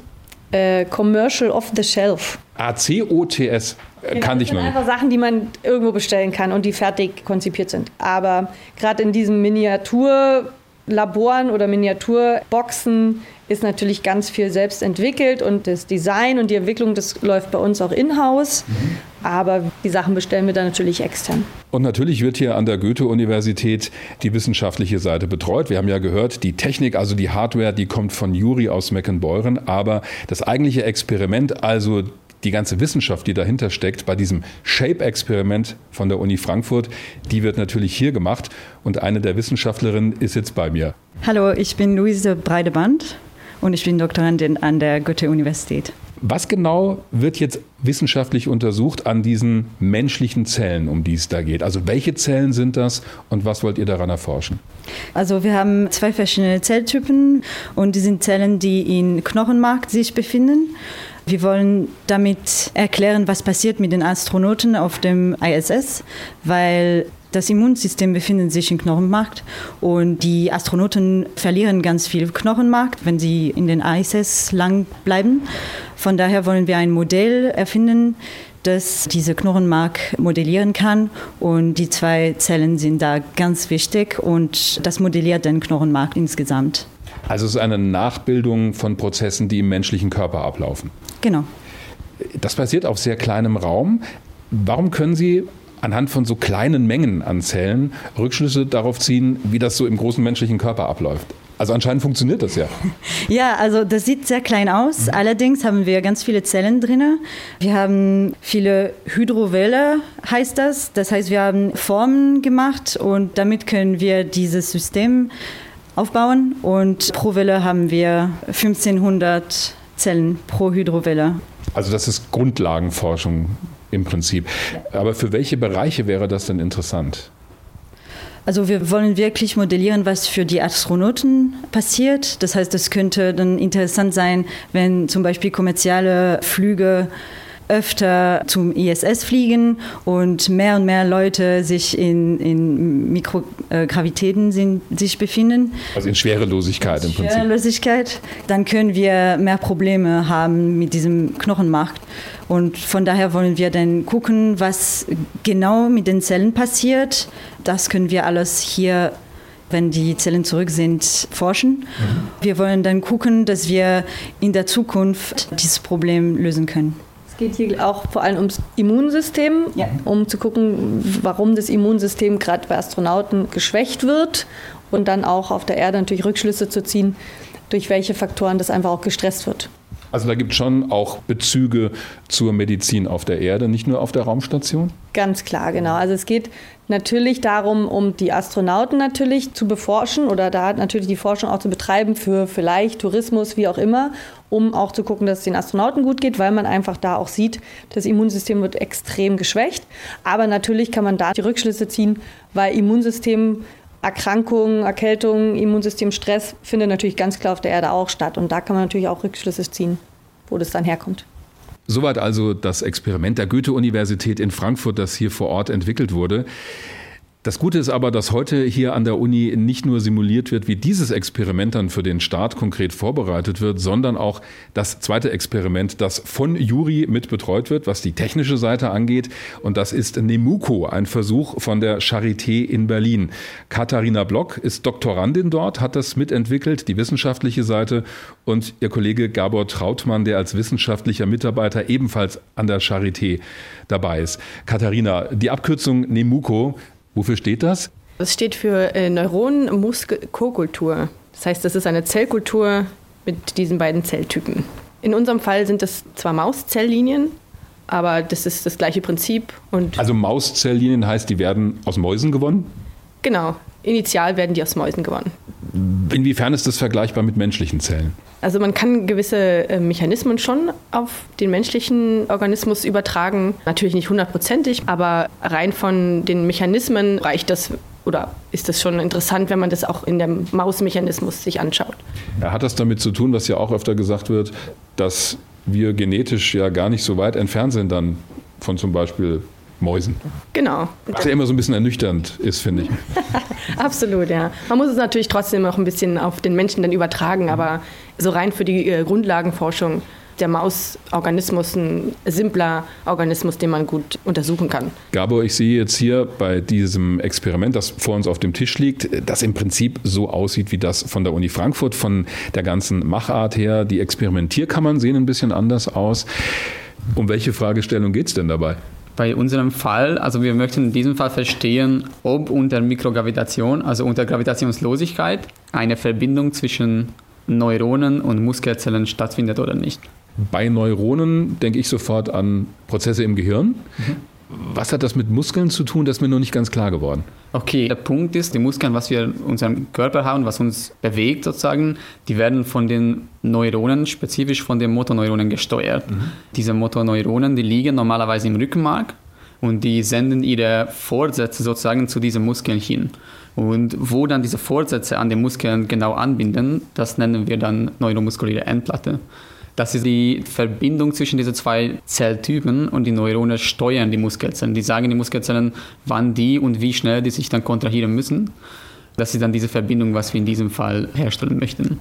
Also das ist auch Grundlagenforschung, oder? Genau, genau, auf jeden Fall, ja. Äh, Katharina, wenn ich das richtig verstanden habe, die Frage, wie die Signale aus unserem Gehirn dann zu den einzelnen Muskeln in unserem Körper kommen, damit die auch das machen, was wir wollen, das ist die grundsätzliche Frage.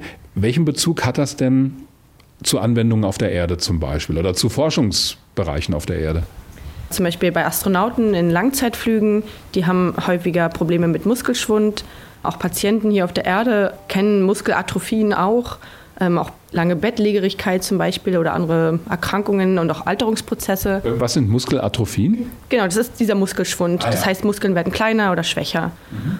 Und wenn wir wissen genau, was an dieser Kommunikationsstelle passiert, dann kann man da vielleicht in Zukunft mit bestimmten Gegenmaßnahmen irgendwie pharmazeutisch eventuell auch dem entgegenwirken, dass der Muskel nicht mehr sich verkleinert oder schwächer wird.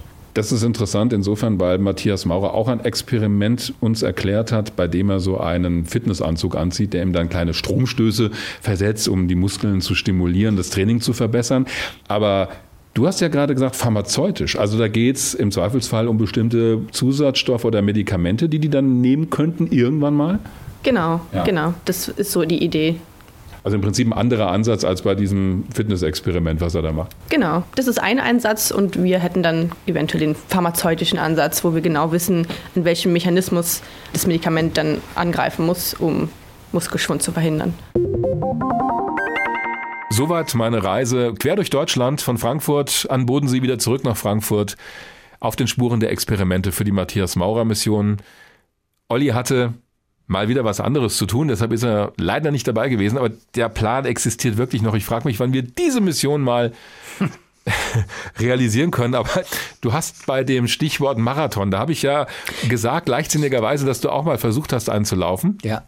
Wie erfolgreich war das? Ich habe mir ja das kann man ja sagen, im Vorfeld der Sendung habe ich mir das natürlich schon angehört, deine Reportage, und ich habe dir ja auch gleich eine Botschaft ähm, eine leicht empörte Botschaft. Eine leicht empörte Botschaft geschickt, von wegen, wieso versucht Marathon zu laufen. Das stimmt ja gar nicht. Ich bin ja drei schon gelaufen. Drei sogar. Drei. Ja. Das ist mehr als ich. Ich bin noch gar ja. kein gelaufen. Du hast es noch nicht mal versucht. Also von daher, also da war ich doch ein bisschen empört, muss ich sagen. Ja, also ja. als ich das in der Reportage gehört habe, beschwamm drüber. Na, ich das wusste nicht, ob du es erfolgreich beendet hast. Ich habe damals, da hast du schon sehr melodramatisch über deine Vorbereitung berichtet und dann habe ich gedacht, ja, Ah ja, von ich ja. nie melodramatisch. Gut, auf jeden Fall halte ich fest, drei Marathons, Marathonae. Ja, da bin ich mal gespannt. Ja. Wie sind die Mehrzahl? Marathons. Marathons klingt voll hessisch. Keine Ahnung, weiß ich nicht. Ist drei Marathons weiß gelaufen. Ich gar nicht, was drei Marathons, Marathon, egal. Zurück zum Thema. Ja, ich, sag mal. Ja? Hat sie Grundlagenkacke gesagt? Ja. Ich glaube schon. Ja? Ja, aber ich, ich meine, wenn du, wenn du so lange ja, das ja, erarbeiten musst und dann kommst du eigentlich erst zum wirklich spannenden Part, das kann ich schon nachvollziehen. Ich bin ja nun durchaus halbwegs engagierter Modellbauer. Und auch da gibt's einfach nervige Dinge, die du erstmal machen musst, bevor du an das eigentlich Spannende kommst.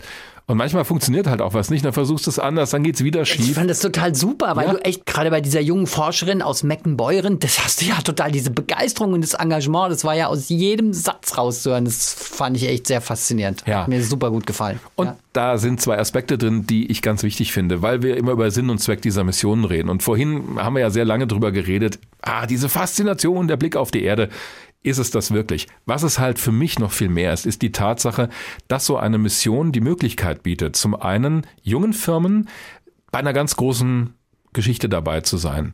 Juri ist ein gutes Beispiel, es gab auch schon andere Firmen, Universitäten, junge Studentinnen und Studenten, Doktorandinnen, die sind da dabei. Und wir haben die Begeisterung, glaube ich, rausgehört bei all denen. Auch wenn das ein sehr spezielles Gebiet ist, finde ich, diese biologische Forschung. Aber es ist ein Gebiet, das sehr viel Faszination weckt bei denen, die da beteiligt sind. Das war wirklich bei allen zu spüren. Und es rückt solche Vorhaben auch nochmal in die Öffentlichkeit. Auch bei Alexander Gerst gab es ein Experiment, das von der Goethe-Universität entwickelt wurde, das er dann oben in Betrieb genommen hat. Und wenn du sowas als Universität als Pressemitteilung rausgibst, ist es natürlich viel wirksamer, wenn da steht, Alexander Gerst oder Matthias Maurer hat unser Experiment da oben durchgeführt und dann gibt es vielleicht noch ein Foto, wo er das in der Hand hält. Das ist doch viel medien- und auch öffentlichkeitswirksamer, als wenn du sagst, ja, unser Experiment ist mit so einer Rakete da hochgeflogen und wieder am Fallschirm runtergefallen, auch wenn es wissenschaftlich vielleicht eine ähnliche Bedeutung hat. Das ist das eine, dass so eine Mission immer die Möglichkeit bietet, ganz konkret Menschen für Forschung im All zu begeistern. Grundlagenforschung in dem Fall natürlich und auf der anderen Seite ist einfach Geld da. Also Juri hat von diesem Auftrag, das ist ein Volumen insgesamt von mehreren Millionen Euro, so ein einstelliger Millionenbetrag. Ganz genau habe ich es nicht erfahren. Aber da ist dann auch der Staat mit drin und alles. Es ist das Komplettpaket für diese Cellbox-Versuche in diesem Fall.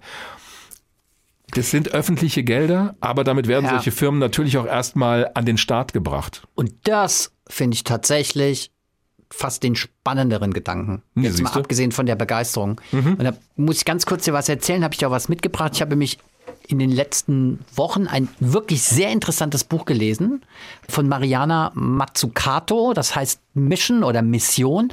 Und ich habe dir mal das Cover mitgebracht. Und guck mal, was da vorne drauf steht. Es ist eine Wirtschaftswissenschaftlerin, aber ja. was siehst du denn da vorne drauf? Ja, also da ist so eine was, ein Space Shuttle ja, mit, einem, mit wie so eine Straße, die Ja, genau. rauskommt. Ganz, das ist kein Zufall, dass sie dieses Cover gewählt hat, weil, also sie ist Wirtschaftswissenschaftlerin, die sehr dafür plädiert, dass der Staat auch mit eigenen Geldern sich in die Wirtschaft einbringen soll. Vertritt nicht die Haltung von wegen, die Politik oder der Staat hat sich aus der Wirtschaft rauszuhalten. Von daher kann man sagen, sie ist eine linke Ökonomin. Ja.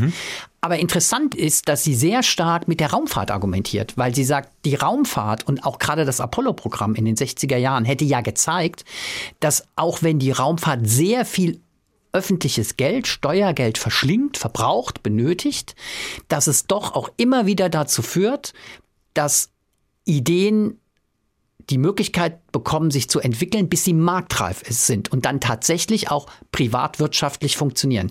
Das finde ich einen sehr klugen Gedanken, der aber auch klar macht, dass dieses Geld, das in der Raumfahrt investiert ist, halt mit nicht nur für die Raumfahrt da ist, sondern dass sie möglicherweise halt dieses Geld auch Effekte hat in ganz anderen Bereichen und auch möglicherweise Innovationen ermöglicht, die dann auf dem Markt also auf dem Privatmarkt sehr erfolgreich sind.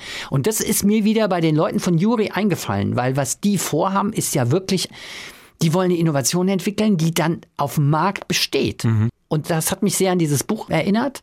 Weil, und das ist ja genau der Zusammenhang, den du auch eben beschrieben hast, dass dieses öffentliche Geld, das da drin steckt, letztendlich jungen Forscherinnen und Forschern, aber wenn du auch so willst, jungen Leuten, die eine eigene wirtschaftliche Idee launchen wollen, dass es denen Support gibt, in der Hoffnung, dass es mal wirklich dann auch echt wirtschaftlich erfolgreich ist und dann halt auch sich trägt. Ja? Ja, stimme ich dir total zu. Ich lache nur aus einem anderen Grund, weil du im Moment, ohne dass du es gemerkt hast, in totalen Raumfahrtjargon Ja, hab ich- verfallen dass sie so eine Idee launchen wollen mit Support. Ich habe nur Ja, ich auf hab- den Begriff Payload noch gewartet oder Launcher, Nutzlast in diesem Fall, Launcher, die Rakete. Nee, du hast natürlich schon recht. Das ist ein Aspekt, den ich genauso auch sehen würde.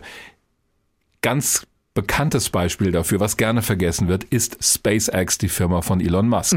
Die hat auch ganz klein angefangen, wurde am Anfang auch sehr unterstützt, auch vom amerikanischen Militär natürlich, aber bei der Entwicklung der Crew Dragon Raumkapsel hat die NASA Milliarden auch in SpaceX investiert. Die haben das nicht komplett finanziert, die Entwicklung.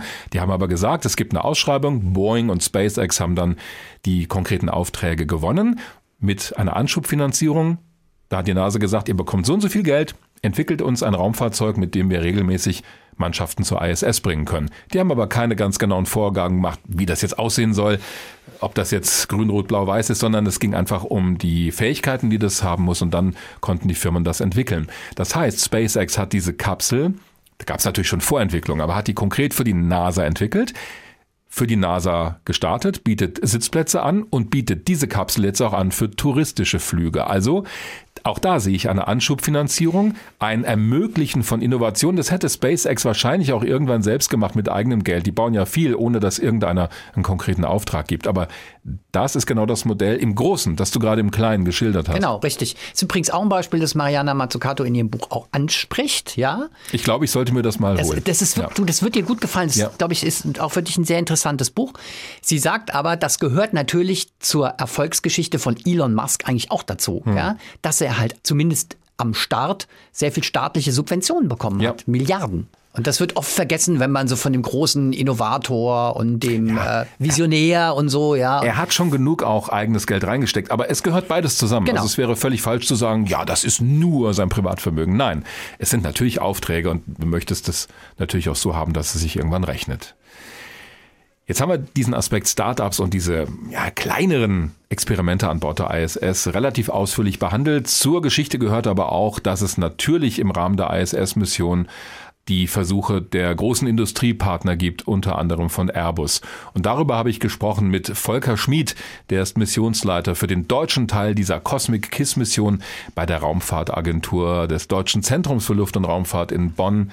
Und da geht es um zwei ganz interessante Versuche, bei denen ich mal gespannt bin, was du dazu sagst. Es sind insgesamt mehr als 100 Experimente bei dieser Mission vorgesehen. Mehr als 30 kommen aus Deutschland. Jetzt ist es, glaube ich, immer für Fachleute schwierig, sich eins rauszupicken, wo sie sagen, das ist das Wichtigste, weil ja alle wichtig sind. Haben Sie trotzdem eins, von dem Sie sagen, da versuchen wir mal was ganz Neues? Ja, wobei ich auch äh, sage, es sind alle so spannend und alle gleich wichtig. Deswegen hängt es immer so ein bisschen am persönlichen Geschmack. Was wir natürlich dieses Mal machen, ist Beton. Wir machen wirklich zum ersten Mal in größerer Menge, das sind über 60 Proben, die da hochgehen in verschiedenen Zusammensetzungen, um Beton zu kristallisieren, auszuhärten. Beton braucht in der Aushärtung Wochen, Monate. Ja, das ist ein ganz komplexes Gefüge. Der Wunsch ist eigentlich auf der, auf der Erde optimalen Beton zu haben. Das heißt, hohe Tragfähigkeit bei geringster Masse und natürlich auch in der Zementproduktion. Das ist ja einer der größten äh, CO2 Emittenten weltweit, ja, äh, die weltweite Zementproduktion, wenn man da die Prozesskette verbessern kann, äh, dann hat man eventuell viel gewonnen. Warum muss ich dafür auf die ISS? Denn soviel ich weiß, wird im Weltraum ja nun kein Zement hergestellt. Also schon gar nicht auf einer Raumstation, weil das wahnsinnig teuer wäre. Noch nicht, sage ich mal. Wir haben natürlich auch Überlegungen für den Mond später, auf dem Mond das Material, den Regolith, äh, heranzunehmen, um zu bauen, um Habitate zu bauen, um, ich sage jetzt einfach mal, den nächsten Außenposten da vorzubereiten. Da nutze ich natürlich das, was da ist. In der Tat, Regolith oder ein Analoggestein zum Regolith ist auch in solchen Proben jetzt auf der Raumstation. Jetzt aber zurück, warum schwerelos? Äh, warum Raumstation? Ich nutze natürlich die Schwerelosigkeit. Hier auf der Erde habe ich Schwerkraft. Das heißt, schwer sinkt ab in Gemischen, ja, in, in Flüssigkeiten, leicht schwimmt oben auf. Und das habe ich da oben nicht. Da habe ich die ganze Zeit Schwerelosigkeit und dann kann ich andere Mischungen herstellen. Das hat einen Einfluss auf die Kristallisation. Ich habe eben nicht diese Entmischung, diese, wo schwer absinkt und leichte Elemente nach oben gehen, sondern das ist homogen. Ja? Und das gibt auch bei Metallen zum Beispiel eine ganz andere Charakteristik dann im Gefüge. Und darum geht es. Und die Proben kommen wieder zurück auf die Erde und dann werden dann untersucht. Und das ist, glaube ich, das, was manche Leute nicht so verstehen. Wenn sie dort oben neue Erkenntnisse gewinnen und sagen, das ist doch mal interessant, das ist ein Prozess, den wir so auf der Erde nicht haben. Wie hilft mir das denn dennoch auf der Erde, zum Beispiel bei der Zementherstellung? Denn hier habe ich ja nun mal die Schwerkraft und die kann ich auch nicht abschalten. Ganz genau. Die Daten, die da oben erhoben werden oder gemessen werden, oder beim Beton sind es natürlich dann Bilder vom Gefügeaufbau, die helfen und ich kenne die Mischung, die ich dann da oben habe. Die Daten gehen hier unten in Computermodelle ein. Nehmen wir mal gerade die Metalle. Ne? Ich äh, messe dort oben Basiswerte wie Viskosität Porosität. Ja? Äh, wie lange braucht das Kügelchen, um aufgeschmolzen zu werden? Wie lange brauche ich zum Erstarren? Und das sehr, sehr präzise. Und diese Materialkennwerte, die sind entscheidend für die Simulation hier unten auf der Erde. Je besser ich diese Parameter kenne, desto besser kann ich hier unten auf der Erde die Produktionsprozesse so steuern, damit ich das rauskriege, was ich da oben praktisch als Prototyp vielleicht mal erzeugt habe. Haben Sie da die Industrie mit an Bord? Natürlich, die ist ganz klar mit an Bord. Also wir haben äh, auch große Gemeinschaften an Wissenschaftlern, an Firmen, die alle in dem Bereich arbeiten. Nehmen wir ein Beispiel im Metallbereich Trafoblech da oben. Das hört sich jetzt erstmal ganz banal an. Das ist aber entscheidend. Jeder hat schon mal so ein Trafo-Brummen hören. Ja? Wenn man den Brummen hört, das ist Verlustleistung. Und jetzt geht es darum, es gibt Ideen, äh, neue Legierung, neues Blech für Transformatoren herzustellen. Das ist aber schwer gießbar oder schwer herstellbar, weil da ein bisschen mehr Silizium drin ist. Das teste ich oben, um dann hier unten auf der Erde die Produktionsprozesse so anzupassen, dass ich es herstellen kann. Jetzt stellen Sie sich mal vor, wie viele Transformatoren weltweit es gibt. Wenn es uns gelingt, ich sage mal, ein Prozent weniger Verlustleistung zu haben, haben wir einen riesen Vorteil erreicht. Ja.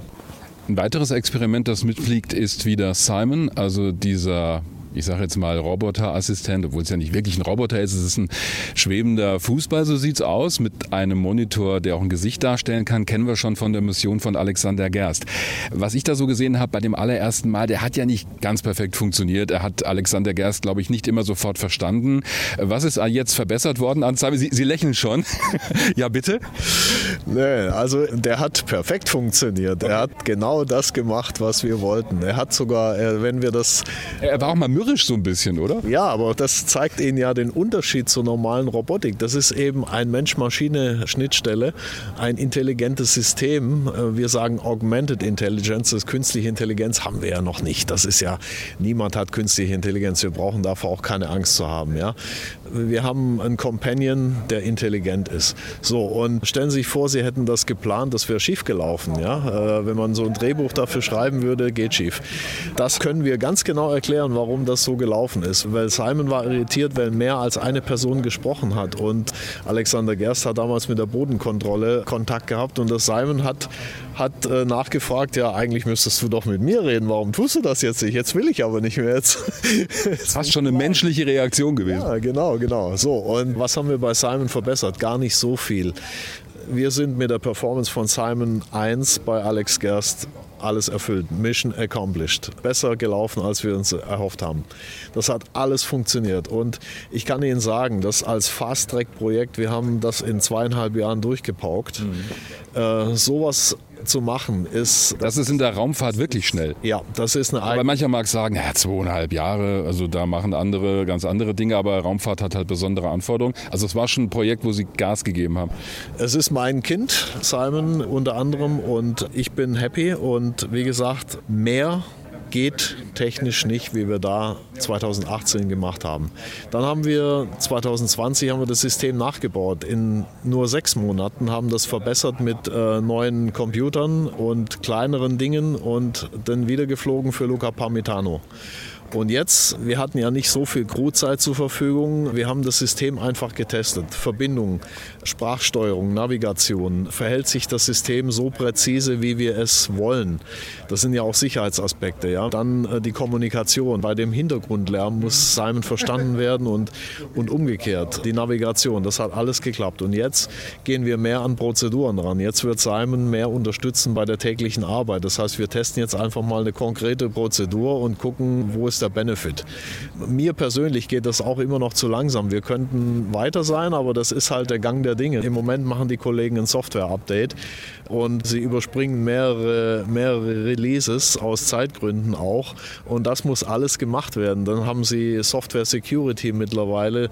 Also es darf keinesfalls gehackt werden. Ja, das ist auch wichtig. Ich wollte gerade sagen, da gibt es ja aus dem täglichen Büroalltag schon Beispiele, wie schwierig das ist. Genau. Müssen Sie nochmal besonders aufpassen. Ja, genau. Da wird äh, nichts dem Zufall überlassen und das muss alles gemacht werden und es muss dann auch noch in die Zeitplanung reinpassen. Also gut, Simon ist oben, ja, dann müssen Sie Batterien kriegen.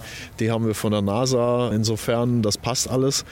Es müssen alle Dinge zur gleichen Zeit zusammengehen und das ist die Herausforderung. Aber wir werden das schaffen. Das heißt, er soll Matthias unterstützen, Matthias Maurer auf der Raumstation bei Experimenten, bei so Abläufen, also als Gedächtnisstütze zum Beispiel, oder? Ganz genau. Also Anleitungen, stellen Sie sich vor, Sie, Sie müssen 100 oder 150 Experimente, haben Sie nicht im Kopf, keine Chance. Dann haben Sie ein Tablet äh, da oben, wo Sie nachgucken können, wie ist der nächste Schritt, wenn ich mal was vergessen habe oder Sie haben Audioverbindung zum Boden. Wenn Sie so ein Assistenzsystem haben, was Sie durchführen kann, durchleiten kann, äh, dann ist das natürlich perfekt. Unsere Idee ist ja, das rauszutragen. Simon überall, das heißt vernetzt, im Head-Up-Display vielleicht zukünftig. Man muss sich lösen von dieser weißen Kugel. Simon also Simon ist auch im weitesten Sinne eine Software oder na, ein Programm ist wahrscheinlich zu wenig gesagt, aber es ist nicht nur dieser Ball, der da rumfliegt. Im Moment ist es der Ball, aber wir arbeiten natürlich daran, dass das weitergeht. Stichwort Mond, Mars, äh, Langzeitmissionen oder auch ISS das Ziel ist für die Wissenschaft noch mehr Zeit rauszuholen, dass man diese normalen, einfach oder stupiden Dinge, äh, das, die sind ja nicht stupide, aber die Routineaufgaben, so muss ich sagen, dass man die übergibt an ein System und effizienter den Tagesablauf noch effizienter gestalten kann, weil jede Minute ist teuer da oben und die wollen wir so effizient wie möglich nutzen. Und der Sinn hier auf der Erde ist natürlich, dass wir sowas im Alltag haben bei der Pflege und das ist in der Medizin, egal wo Sie sind, Sie können sich 100.000 Fälle vorstellen, wo man sowas einsetzen kann zum Wohle der Menschen. Wie gesagt, zum Wohle der Menschheit. Also nicht um Pflegerinnen und Pfleger zu ersetzen, weil den Vorwurf gibt es ja auch immer wieder. Nein, eben gerade nicht. Es soll ja auch wählbar sein. Ich bin ein großer Freund von demokratischen Entscheidungen. Wenn jemand äh, so ein System haben möchte, alleine, ist das gut. Aber der Mensch, der ist im Zentrum des Ganzen und es ist ein Mobile Companion, das heißt, er ist immer in der zweiten Reihe nach dem Menschen. Nicht, niemals wird er den Menschen überflügeln. Das ist ganz wichtig. Und es wird auch äh, ganz lange so bleiben. Die künstliche Intelligenz wird noch lange nicht da sein wie im Science-Fiction-Film. Da brauchen wir keine Angst vor zu haben. Aber sie kann uns bei ganz, ganz vielen Aufgaben in der täglichen Routine, sei es in der Medizin, sei es in der Pflege, enorm helfen. Soweit das Interview mit Volker Schmid von der Deutschen Raumfahrtagentur. Beton im Weltraum Ja, herstellen. aber bin ich auch schon hängen geblieben. Gefällt dir? Ja, also genau, Betonmischen im Weltall. Naja, um irgendwann mal Strukturen auf dem Mond zu bauen. Also da. Ja, ja. Und da sind wir wieder bei einem Aspekt. Jetzt haben wir ganz viel gesprochen, habe ich ja auch gemacht bei den Experimenten der Studentinnen und Studenten. Ja, was bringt das für die Erde? Was sind denn Anwendungen für hier unten? Die ISS ist aber natürlich auch ein Riesenlabor, um zu erforschen, wie Menschen einmal weiter hinausfliegen können ins All, zurück zum Mond, weiter zum Mars mit einem dauerhaften Aufenthalt im Weltraum. Und das kannst du nur in so einem Labor dort oben machen, wo du echte Weltraumbedingungen hast. Und zwar nicht nur ein paar Minuten bei einem Parabelflug, sondern rund um die Uhr. Mikrogravitation, quasi Schwerelosigkeit. Es gibt halt immer noch so Mini-Störeffekte, deshalb wird es immer Mikrogravitation genannt, aber es ist das, was wir landläufig mit Schwerelosigkeit meinen. Also, das ist für mich auch, wenn ich jetzt entscheiden müsste, was hat die ISS eigentlich gebracht in diesen 20 Jahren?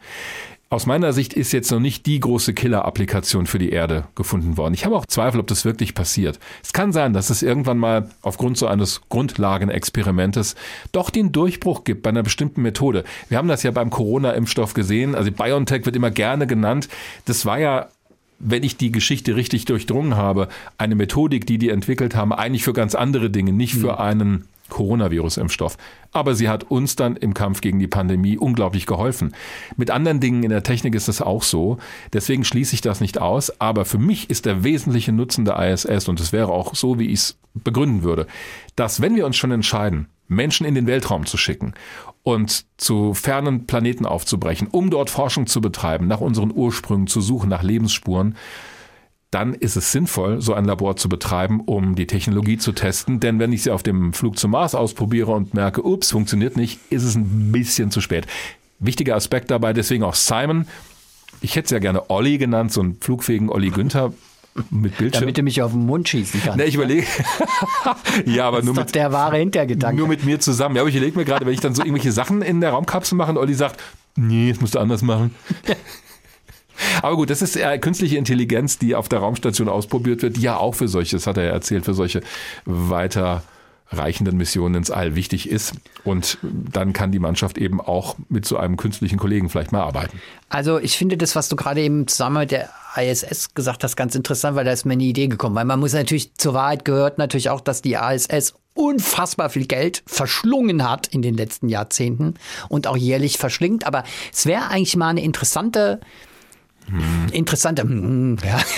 Soll ich, interessante soll ich mal einen Stand, Recherche. Stopp, soll ich mal einen Standardspruch Nee, bringen? nee, nee, warte mal jetzt Mach mit gleich. Standardspruch. Ja? Ja? Aber was ich mal ganz interessant fände, wäre, wenn man mal guckt, was hat die ISS gekostet und was kam bei diesen, ich weiß nicht, wie viele tausend, es werden wahrscheinlich tausende Experimente gewesen sein, Hm. die da im Laufe der Jahrzehnte durchgeführt wurden. Und man guckt mal, was kann denn an Nutzen daraus, an tatsächlichen Ideen, die in irgendeiner Form zu einer Innovation geführt haben oder auch zu einem Produkt, das dann auch am Markt erfolgreich war. Das fände ich mal eine ganz interessante. Ich muss jetzt gerade überdenken, es gibt, glaube ich, irgendwelche Matratzen, bei denen immer beworben wird, NASA getestet oder sowas. das wäre ein bisschen wenig. Wäre ein bisschen da wäre ich dann irgendwie doch ein bisschen. Aber Und deswegen bin ich bei diesem Argument, mein Standardspruch wäre übrigens gewesen, ja, das Geld wird ja nicht von der ISS verschlungen, es wird ja hier am Boden ausgegeben für wissenschaftliche Forschung, für Industrieaufträge. Also das Geld geht ja nicht verloren, also der alte Klassiker, wir schießen das Geld nicht in den Weltraum, sondern wir investieren es ja auf der ja Erde. gut, aber da, dann am Ende mal gucken, was kam denn tatsächlich bei raus. Könnte Ja. man wahrscheinlich machen. Raus kommt zum Beispiel, dass Leute in der Luft- und Raumfahrtindustrie arbeiten, dass sie auf innovative Ideen kommen und vielleicht mal irgendwann sagen, hey, wir gründen unser eigenes Ja, ja, Unternehmen. ja, aber man könnte es doch mal vielleicht wirklich untersuchen. Ja, guter Aspekt. Also ich denke auch so, was haben wir da an Anwendungen inzwischen aus der Raumfahrt allgemein, aber auch von der ISS im Speziellen. Aber alleine die Tatsache, dass wir seit über 20 Jahren diese Station im Erdorbit haben, die ja nach und nach aufgebaut wurde und dass sie überhaupt funktioniert, dass der Mensch es geschafft hat, in einer lebensfeindlichen Umgebung diesen Außenposten zu bauen und in Betrieb zu halten, bei allen Schwierigkeiten. Das ist vorher so noch nie gelungen und wir hatten es von Alltäglichkeit vorhin. Na, Blick auf die Erde ist ja schon alltäglich, hören wir so oft. Ganz ehrlich, jetzt denkt ihr das doch mal vor Machst 100 du mich nach? Das war gar nicht meine Absicht. Nee, es sollte allgemein dieses etwas nölige Nähe sein. Willst du etwa sagen, ich nöle? Nee, aber der Punkt ist schon, jetzt beam dich mal 100 Jahre zurück Ja. und überleg dir mal. Ah, jetzt. Ja, damals waren das alles nur Träume und Visionen. Und wenn du jemandem gesagt hättest, in 100 Jahren haben wir seit 20 Jahren schon so eine Station da oben rumfliegen. also, das, da- aber das wird immer so als alltäglich hingenommen. Ja, das ist wirklich Technik, die, ich komme wieder mit einer Gebetsmühle, sich an der Grenze des Machbaren bewegt und die uns neue Möglichkeiten eröffnet. Und jetzt komme ich auch noch zu was, was mich richtig ufrescht, wie der Hesse sagt. Gerade im Zusammenhang mit William Shatner und diesem Flug wurde das wieder gebracht, dieses Argument oder so die Frage, wo sollen wir das Geld besser investieren? In die Bekämpfung des Klimawandels oder in Raumfahrtforschung, in Weltraumforschung? Und dann denke ich mir, was für eine bescheuerte Frage. Denn es geht hier nicht um ein Entweder-Oder. Also wenn wir morgen die Raumfahrt einstellen würden, würden wir, glaube ich, keine größeren Erfolge im Kampf gegen den Klimawandel haben. Ich finde es völlig falsch, das gegenüberzustellen. Also bei William Shatners Flug und bei Blue Origin mit dieser Parabelkapsel, da geht's um alles, nur nicht um die Weltraumforschung, da geht's um einen Joyride. Ich meine, das kann man auch gut oder schlecht finden, aber das in einen Zusammenhang zu bringen, und jetzt komme ich zu meinem Punkt und so entweder oder, halte ich für vollkommen verfehlt, weil auch die Raumfahrt vor allen Dingen Satelliten natürlich, Stichwort Kopernikus, das europäische Erdbeobachtungsprogramm, jeden Tag Klimadaten liefern und unserem Planeten den Puls messen, wie das immer etwas werbewirksam formuliert wird. Das ist wirklich Raumfahrt für die Erde. Da gibt's genug Beispiele. Also, wenn wir bitte schön über Raumfahrt reden, möchte ich gerne wissen, über welchen Bereich reden wir denn? Und bei diesem ganzen Tourismus, da bin ich ja dabei. Das sehe ich auch zum großen Teil kritisch. So bestimmte Auswüchse. Und wenn es vor allen Dingen einen bestimmten Level überschreitet, dass es einfach zu viel wird. Aber so zu tun, als würden wir uns entscheiden müssen, retten wir das Klima oder machen wir Raumfahrt? Aber das kann man auch so als spezielle Alternative mal links liegen lassen. Ich wollte mich ein bisschen aufregen. Ich finde, ja, das habe ich gemerkt, ist ja auch, finde ich auch immer gut. Naja. Ja, aber ich finde, das, was du eben gesagt hast, mir gehen da oft die Ebenen zu sehr durcheinander. Also du kommst ja dann oft auch wieder, ja, aber Leute in, vor 100 Jahren, da ist ein Traum war, eine, die hatten das, was wir jetzt umgesetzt haben, vielleicht noch gerade als Vision. Diese Romantik, das ist das, was ich sage, das kann ich jetzt inzwischen nur noch bedingt hören. Auch diese Geschichte mit dem Klima, wenn dieser Blick auf die Erde und die Verletzlichkeit der Erde, wenn der mehr wäre als ein persönlicher Eindruck, dann würde sich ja vielleicht auch mal gerade in Sachen Klimapolitik was bewegen. Irgendwie verpufft es ja dann doch. Aber was mich dann tatsächlich mehr überzeugt, sind wirklich so diese Sachen wie zum Beispiel Juri, dass man Ideen hat und dass man von mir aus auch mit staatlichem Geld, das für die Raumfahrt verwendet wird, ausgegeben wird, dass man da Innovationen ermöglicht, die ansonsten halt keine Chance hätte, keine Entwicklungschancen hätten, die dann möglicherweise wirklich mal nicht nur am Markt erfolgreich sind, sondern hier auf der Erde für uns alle einen großen Nutzen haben. Ja, den Punkt, den ich versucht habe zu machen, ist ja auch nur der gewesen, dass für mich das keine Entweder-Oder-Geschichten sind. Also das Klima zu retten ist natürlich wichtig, aber deswegen zu sagen, so zu tun, als ob das eine Entweder-Oder-Entscheidung wäre, ist natürlich Quatsch. Da müsstest du fragen, sollen wir das Klima retten oder nicht? Oder du musst fragen, sollen wir Raumfahrt machen oder nicht? Und dann bitte schon, welchen Bereich der Raumfahrt. Aber so zu tun, als seien das zwei Alternativen, zwischen denen ich mich entscheiden muss, das ist ja auch nicht richtig, auch schon gar nicht vom Das ist auch echt finanziellen- Quatsch. Da vom- sind wir zwar uns auch völlig einig. Ja. Das ist auch kein Ding. Ja. Ja. das ist, die Alternative ist Quatsch. Was keine Alternative ist, ist, glaube ich, die Besserwisser-Frage wegzulassen. Nun denn. Ollis Besserwisser-Frage. Ist aber interessant, dass du jetzt die schon selber einführst. Ich habe das Gefühl. Also hättest du noch was zu schnell- sagen gehabt? Nö, also ich habe gedacht, du hast vielleicht noch was zu sagen. Ich habe tatsächlich das Gefühl, du willst es schnell hinter dich bringen. Schauen wir mal, was es ist. Ja, was ist es? Also, es geht natürlich um Matthias Maurer und die ISS. Nein. Ja? Matthias Maurer ist sechs Monate auf der ISS. Das ist richtig. auf der ISS. Bitte? Ich dachte, das wäre es schon. Hast du deine Frage gehört? Matthias Maurer ist sechs Monate auf der ISS. Jetzt frage ich dich, Dirk, wie lange ist der auf der ISS? Nein, ganz so einfach ist es nicht. Ja? Also, wir wissen, auf der ISS ist wenig Platz. Man muss sehr sparsam umgehen mit Ressourcen. Das gilt auch für den Aspekt Kleidung. Ja. Oh, Mist. Ich hab's gelesen und ich oh, mal gucken, ob ich es noch weiß, ja. Kommen jetzt die Unterhosen? Wie viele, nein, wie viele Hosen hat Matthias Maurer dabei für die sechs Monate? Also, Bei der Unterwäsche sind es, glaube ich, zwei Tage, wo sie es wechseln. Bei Hab den ich Socken. Unterwäsche gefragt? Nein, aber lass mich doch Hab mal den Gedanken. Socken- Ach, du willst es herleiten. Ich wollte ein bisschen Zeit schinden. Also folgendes. Ich habe im Kopf, dass die Poloshirts, die sie tragen, Jetzt kommt ihr mir mit Polo-Shirts. ja, dass die wöchentlich gewechselt werden und Mhm. die Hosen, die sie drüber tragen, nee, nicht wöchentlich, Entschuldigung, die werden monatlich gewechselt. Mhm. Und bei den Hosen müsste es genauso sein. Ich sag mal, sechs Hosen für sechs Monate. Oh, das.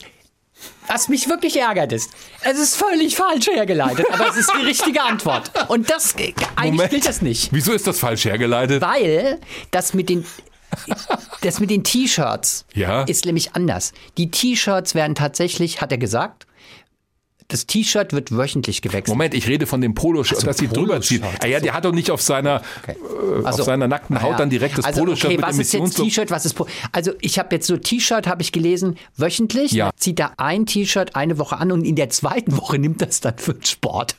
Das finde ich ziemlich genial. Also das ist irgendwie so, ein, so, aber die Hose pro Monat stimmt. Ja.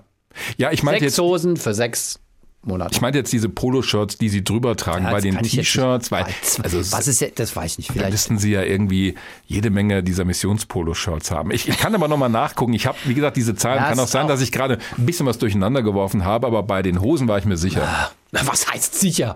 Also erstmal kamst du mit Unterwäsche und mit Socken. Aber ja, egal, stimmt.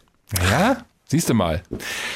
Und wie werden die Klamotten dann entsorgt? Das fand ich, Ja. das fand ich auch nochmal richtig gut. Ich glaube, das hatte die Bild-Zeitung auch mal irgendwie mit so einem Da aber nicht her. Matthias Maurer klärt auf, was da am Himmel verglüht. Die werden zum Beispiel in einen Progressraumtransporter gepackt, bis der voll ist. Dann dockt diese Kapsel ab und verglüht in der Atmosphäre, natürlich über dem Meer. Das heißt, wenn so ein paar Bruchstücke runterfallen, landen die im Meer. Aber das Zeug wird halt so entsorgt. Also auch die schmutzige Wäsche ist da drin. Sie haben ja keine Waschmaschine auf der Raumstation. Spektakuläre Müllentsorgung, Ja. muss ich sagen. Muss man echt. Gut.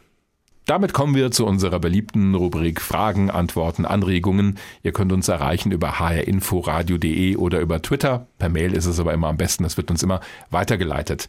Es gab tatsächlich einige Fragen zur letzten Folge rund um das James Webb Space Teleskop, das große Teleskop, das am 18. Dezember starten soll und als Nachfolger des Hubble Teleskops gesehen wird. Da haben uns viele Fragen erreicht zu diesem Entfaltungsmechanismus.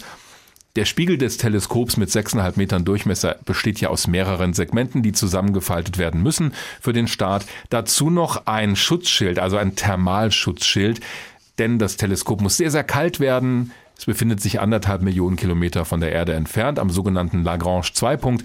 Wenn ihr mehr dazu wissen wollt, einfach die letzte Folge hören, da erklären wir das alles. Aber der Punkt ist, dass dieser Thermalschutzschild auch zusammengefaltet werden muss. Der hat ungefähr die Ausmaße, also nicht genau die Form, aber ungefähr die Ausmaße eines Tennisplatzes, muss für den Start mit der Ariane 5 Rakete natürlich zusammengefaltet werden. Und dann im Weltraum wird er ausgeklappt, sowohl der Hauptspiegel des Teleskops als auch andere Elemente die dann funktionieren müssen. Und da das alles so weit weg von der Erde am Ende stationiert wird, gibt es keine Möglichkeit, also Stand jetzt, das Teleskop zu warten, wenn da was schief geht. Und gerade dieses Ausklappen des Thermalschutzmechanismus hat viele fasziniert. Und deswegen habe ich dazu nochmal einen Fachmann befragt. Mark McCochran, das ist der Chefberater für Wissenschaft und Explorationsmissionen bei der Europäischen Raumfahrtbehörde ESA. Das Interview haben wir auf Englisch geführt, dauert ein paar Minuten. Ich fasse es danach aber nochmal ganz kurz zusammen. Mark, do you have any number? How many mechanisms, how many latches or whatever have to work to get it right in space? Well, there's a lot more than just the sun shield. Um, so there's roughly 40, 40 major deployments on JWST, things that have to go right to convert the telescope from a small, you know, to take it from a transformer looking like uh, just a toy in top of the Ariane 5 in turning it into this amazing giant machine. And, you know, some of them have to happen really quickly. So as soon as we launch, as soon as we separate from the booster, we have to unfold a solar panel so that we get power because we only have battery on board. And if that battery runs out, the satellite's dead. That's the first thing. And that's within minutes after separation. Then we have to communicate with Earth. So we have to unlatch the high gain antenna and point that back in Earth so we can communicate with it. You have to remember the satellite is going straight out towards the moon and well beyond the moon. So we need a good um, connection to keep talking to it. And then there's a few places where we have to then fire some thrusters to get the trajectory right to get to this place called L2. And then after about two days, then we start unfurling the sun shield. And so the first thing that happens is that two big, uh, what we call in English pallets, so pieces at the front and the back, which are around the observatory, they have to fold down and then become horizontal. And then you have arms which pull out sideways from that. And that pulls out this very thin um, metal shield, actually five layers. And they have to come out, and it's all being pulled out slowly. And there's lots of little release actuators, we call them. And on the sun shield, there's 140 of those. Um, and so each one of those just electric motors, right? They're tiny little electric motors, if you like. Yes. So they they kind of work once. They fire and they release. They can't go backwards. They can only go forwards. So these 140 little actuators. That means that the sun shield is released in a kind of reliable, dependable way. You don't just sort of let it f- flow out like a big sail out in the wind. It has to come out little by little, and you pull the tension and then there are pulleys and gears and other springs, and all of those are moving at the same time. This whole sun shield pulls out millimeter by millimeter over a week. Oh. And again, it's floppy. These structures are not rigid pieces of metal, it's a very thin film. And that all has to flow out slowly but surely over this one week. And if we launch on the 18th of December, uh, which is a scheduled date, that means that this is actually finished on Christmas Day. Uh, and, you know, what better present yeah. could you have to have that sun shield unfurled on Christmas Day? But if I got it right, there are no pyrotechnics involved? No, no, everything's a small kind of powered motor or big motors in some cases, because we also then have to unfold the secondary mirror that has to lift over from the back and fold out to the front. Mm-hmm. The wings of the main mirror have to come out from the sideways as well. And all the way during this, we also have to lift the main part of the satellite, the observatory part, two meters away from the spacecraft side. So this whole thing is kind of compressed and then hmm. has to be separated because one side of the observatory is going to be very, very cold on one side of the sun shield. The other side is going to be on the sun side. It's got to be warm. It's got full of electronics which need to be at room temperature, if you like, to work. Yeah. So, yeah, there's a whole load of things which have to work there within that first week. But that's just the beginning of the story. The thing then is that we have a telescope, it's unfolded, but that telescope has 18 pieces of its main mirror, and right. they're not lined up. Mm-hmm. And every one of those mirrors can move up and down it can tilt side to side. It can rotate slightly. And you can even pull on the back of it and change the bend in the mirror, so the focus of the mirror. And all 18 have to be lined up using pictures of stars in the sky so that all of the little images from each one of those 18 mirrors all line up to become one image. Ooh. And that gathers more light to make the telescope more sensitive. But it actually gives you much more resolution because when they're all aligned to a tiny fraction of the wavelength of light, then you get a much more powerful telescope will see much finer details than just individual telescopes. I'm really not sure if this is an engineering challenge or just a big nightmare that is waiting to happen. is there any room for error? So if one of these 140 something actuators does not work, is it still possible to use the telescope? That's a good question. I mean, I think some of the mechanisms, there's no uh, redundancy, we say. There's no second mechanism. If the first one doesn't work, the second one doesn't. Hmm. But that's all, you know, that's by design. We know places where these mechanisms have been tested a million times, and we know the chances of failure. So, you know, of course, we know that these 140 actuators, the chance of one of them failing, statistical chance, having measured them deploying many times, is very small. But imagine if you're holding, if you're releasing something and you have a lock on it, then having another lock which releases doesn't unlock the first one, right? Uh. So it, it kind of, in some places, just doesn't make sense to mm. have two things because right. if one of them, if it doesn't work, it doesn't work. I mean, the key thing is why this sun shield is so important. If the sun shield doesn't pull out and fully cover the telescope, then the telescope can't get cold. And three out of the four instruments have no way of cooling actively. So they don't have refrigerators, they don't have liquids which can make them very cold. Mm. If the telescope isn't cold, the instruments aren't cold, and they just won't work. the detectors will not work at all unless they're below a certain temperature. So this sunshield is the critical thing. For example, later on, if one of 18 mirrors doesn't line up perfectly, that's much less of a problem. You still have 17. Huh. But the sun shield is the thing. If it doesn't pull out to the right size and the whole telescope isn't behind it, then we'll never get cold enough. We'll never get to the temperature which we need to be at. Some of our listeners have wondered that we were able to service the Hubble Space Telescope in Earth orbit multiple times, but in this case we are going to L2, which is located 1.5 million kilometers from Earth. And would it be theoretically possible to go to L2 with Elon Musk's Starship or with the Orion spacecraft or with another vehicle and service that telescope because we are talking about a $10 billion investment. And if something goes wrong, that would be a real mess. So, would it theoretically be possible to service that telescope? In some ways, yes, but you know, if there's just a big mechanical problem which you can see from the outside, and you can say, well, look, you know, you know there's a spring stuck here. Mm-hmm. But the telescope was not designed that way. It was designed in a much more integrated way than Hubble. So Hubble has these big boxes where you can pull boxes out to take old instruments out and plug new ones in you know, to say it's impossible is wrong because, of course, you can go to L2. And in fact, the Orion crew vehicle is probably would be my better bet actually for going there. It's more engineered for that at the moment. But you have to remember that L2 isn't really a place in the sense people think. The actual L2 point is one and a half million kilometers directly away from the Earth in the opposite direction of the sun four times further than the moon. But telescopes just don't sit there. What they do is orbit around it in a giant orbit, which is about 700,000 kilometers in diameter. Mm. So they're really using L2 as a kind of a, a, home base, which they fly around. It's a bit more complicated. Than it has to do with the way that the telescope maintains its stability.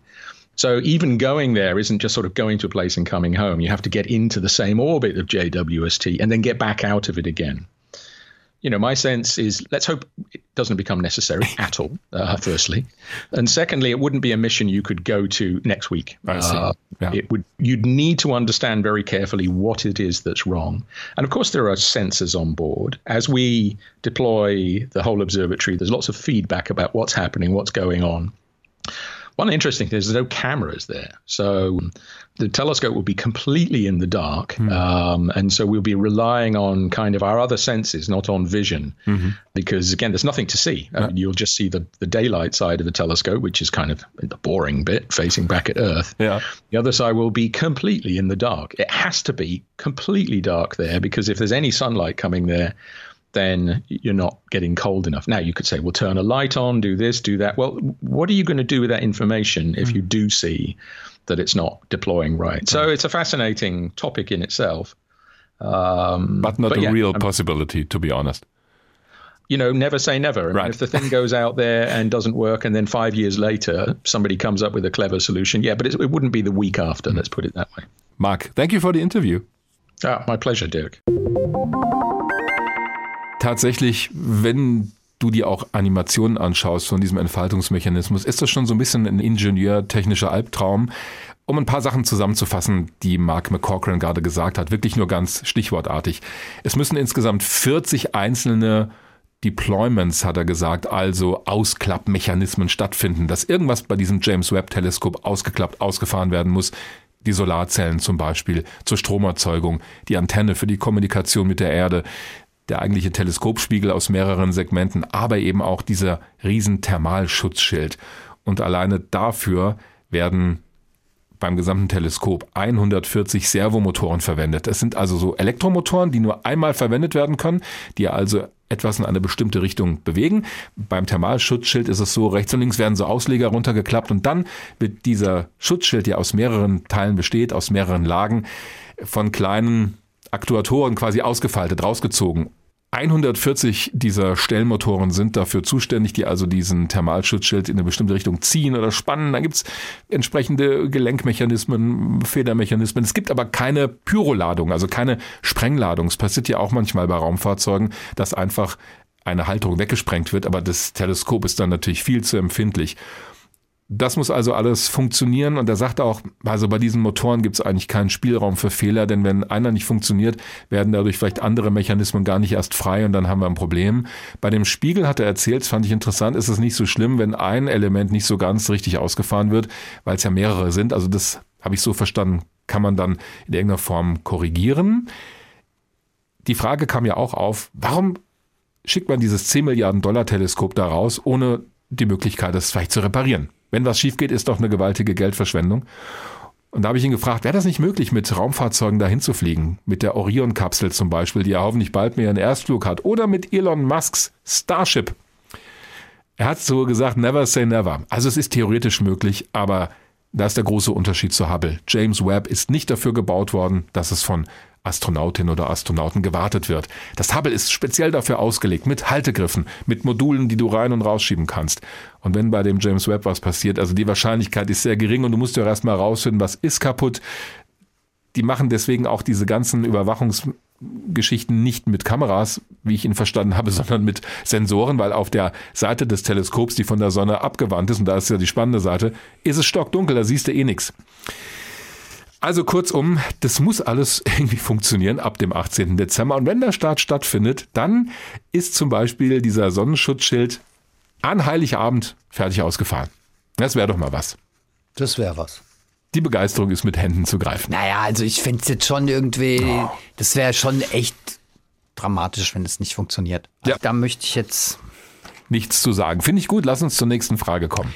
Uli Speth aus Bensheim hat uns eine Mail geschrieben über hrinforadio.de, auch nochmal zum Thema James Webb Space Telescope. Liebe Podcaster vom Weltraum Wagner, schreibt er, ich höre gerade die Folge über James Webb.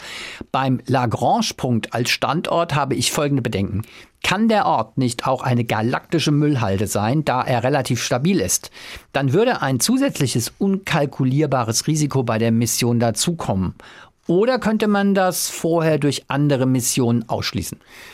Interessante Frage. Es stimmt schon, dass L2 ein attraktiver Standort ist für Raumfahrzeuge, für Teleskope wie James Webb, aber das sind so wenige und ich sehe auch nicht, dass es da in Zukunft eine Armada von Raumfahrzeugen geben wird. Da sollten der Müll und auch mögliche Zusammenstöße kein Thema sein. Zumal die Umlaufbahnen um diesen Punkt sehr weiträumig verlaufen. In riesigen Bögen ist also viel Platz.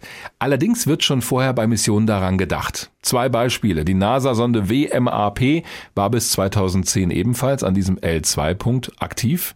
Sie wurde aber am Ende ihrer Mission auf eine andere Umlaufbahn um die Sonne befördert, also weg von L2. Da stellt sie keine Gefahr mehr dar.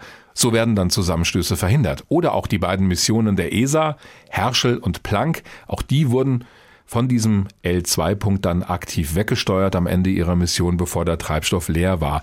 Da wird also schon dran gedacht und das finde ich gut, denn auch da reden wir im weitesten Sinne über Nachhaltigkeit in der Raumfahrt. Okay, nächste Frage kommt von Christian Baum. Und da geht es jetzt nicht um James Webb, sondern da geht es um was ganz anderes, nämlich um Voyager, haben wir ja auch schon mal eine eigene Folge zu gemacht. Und mhm. er fragt, was ist eure persönliche Lieblingstheorie? Gerne auch abwegig und Science Fiction, was einmal mit den Voyager-Sonden passieren wird. Meine persönliche Science Fiction-Theorie ist, schreibt er, dass wir in ferner Zukunft mit Warp dahin fliegen.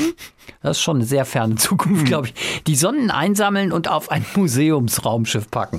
Okay. Wie ist denn deine Theorie? Das würde ich jetzt erstmal wissen. Ja, also, also dann kommt. Ja. Ivan, Moment mal, also ja, ich fände schon irgendwie. Also, wir reden über Science Fiction und Lieblingstheorie, ja. Mhm. Voyager wird tatsächlich von einer fremden außerirdischen Intelligenz gefunden, wahrgenommen. Und es gibt einen Kontakt, einen friedlichen, versteht sich. Mhm. Was ja nicht, schon. nicht unbedingt so sein muss, wenn wir über die Frage wir reden. Wir sprachen aber auch von Lieblingstheorie. Ja, ja, natürlich. Fände ich schon mega faszinierend. Fände ich auch. Allerdings dieser Gedanke, den er formuliert, dass wir irgendwann mal in der Lage sind, diese Raumschiffe zu überholen, dass wir sie überhaupt finden, wäre ja schon mal das ein Riesending, weil die, die, senden dann ja, längst nicht mehr, ja. wenn wir diese Technologie vielleicht mal haben und sie dann einzufangen und in ein Museum auf der Erde zu stellen. Vielleicht ins Smithsonian Museum in Washington, ins Luft- und Raumfahrtmuseum. Museumsraumschiff stellt er sich aber vor. Ja, das ist noch besser. Aber da müssen ja die Leute, die sich das anschauen wollen, zu diesem Raumschiff. Ja, von mir ist auch das. Aber ich fände es auch in einem Museum auf der Erde faszinierend, mhm. denn das sind wirklich Relikte, der Menschheit, die noch lange, lange dort fliegen werden, wenn es uns vielleicht schon nicht mehr gibt. Denn die Wahrscheinlichkeit, dass die mit irgendwas zusammenstoßen, das hat man ja auch schon oder so, das ist eigentlich bei null. Das wird also wirklich Millionen Jahre, vielleicht noch länger überdauern. Und äh, die Vorstellung, dass wir die selber mal einfangen, finde ich schon ganz gut.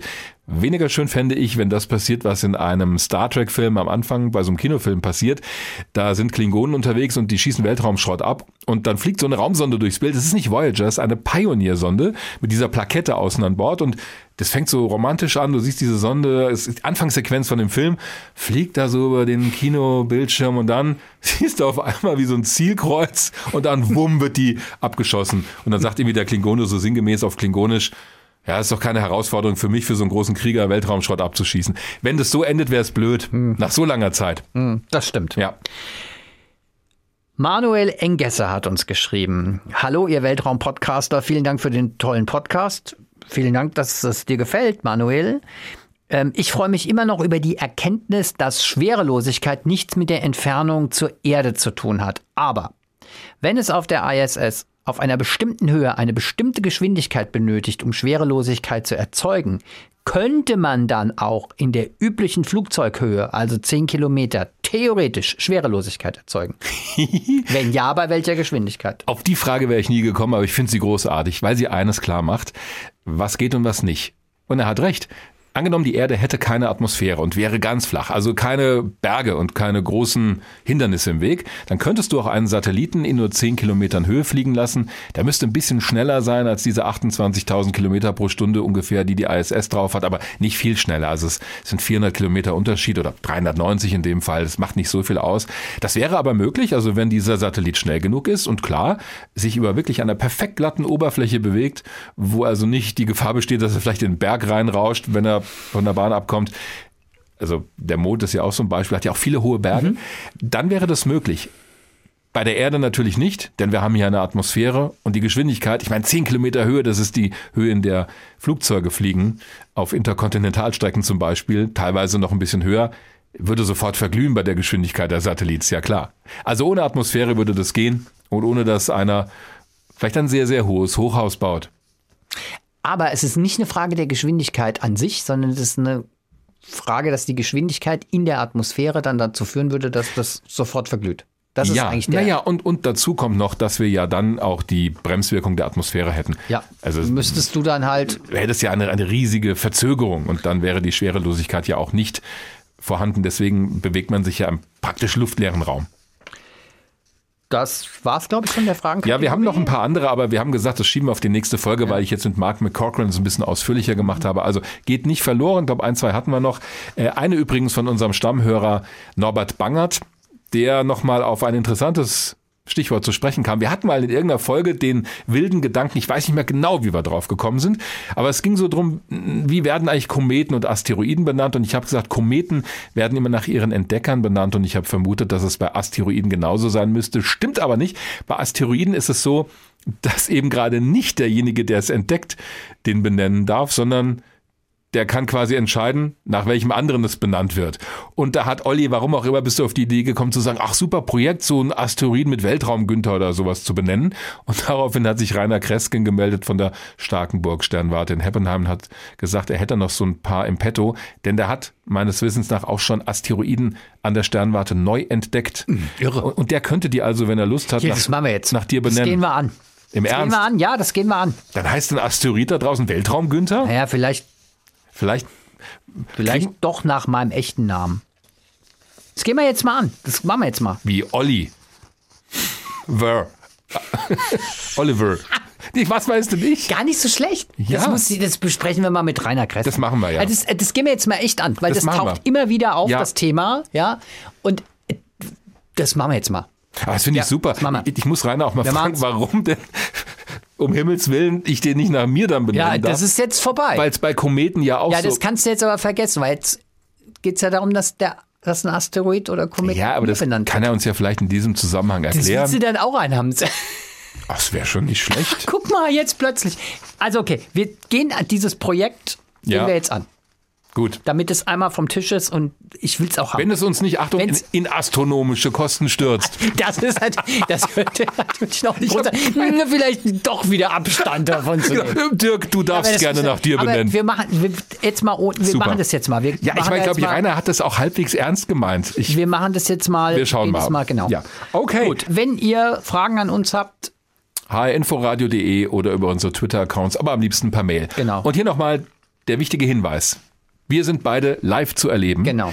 Einmal am 4. November beim virtuellen Tag der offenen Tür des Hessischen Rundfunks. Ab 19 Uhr abends, eine Stunde lang, könnt ihr uns, naja, im Prinzip alles rund um die Raumfahrt Richtig. fragen, aber auch gerne zu unserem Podcast. Der Tag der offenen Tür ist so eine Veranstaltung, die der HR regelmäßig macht. Corona-bedingt natürlich jetzt virtuell. Verschiedene Redaktionen bieten sich da an zum Gespräch. Ihr könnt bei der Hessenschau reinschauen und was weiß ich noch alles. Aber abends sind halt wir vom Weltraum Wagner dran. Genau. Wichtig ist nur, ihr müsst euch in den nächsten Tagen dafür anmelden. Bis wann geht das Genau. noch? Ist nicht mehr bis so lange. zum 30. Oktober. Ist ja quasi über, Das über, Übermarge, ja. echt, äh, Genau, Ja. richtig, über, über, über, Übermarge.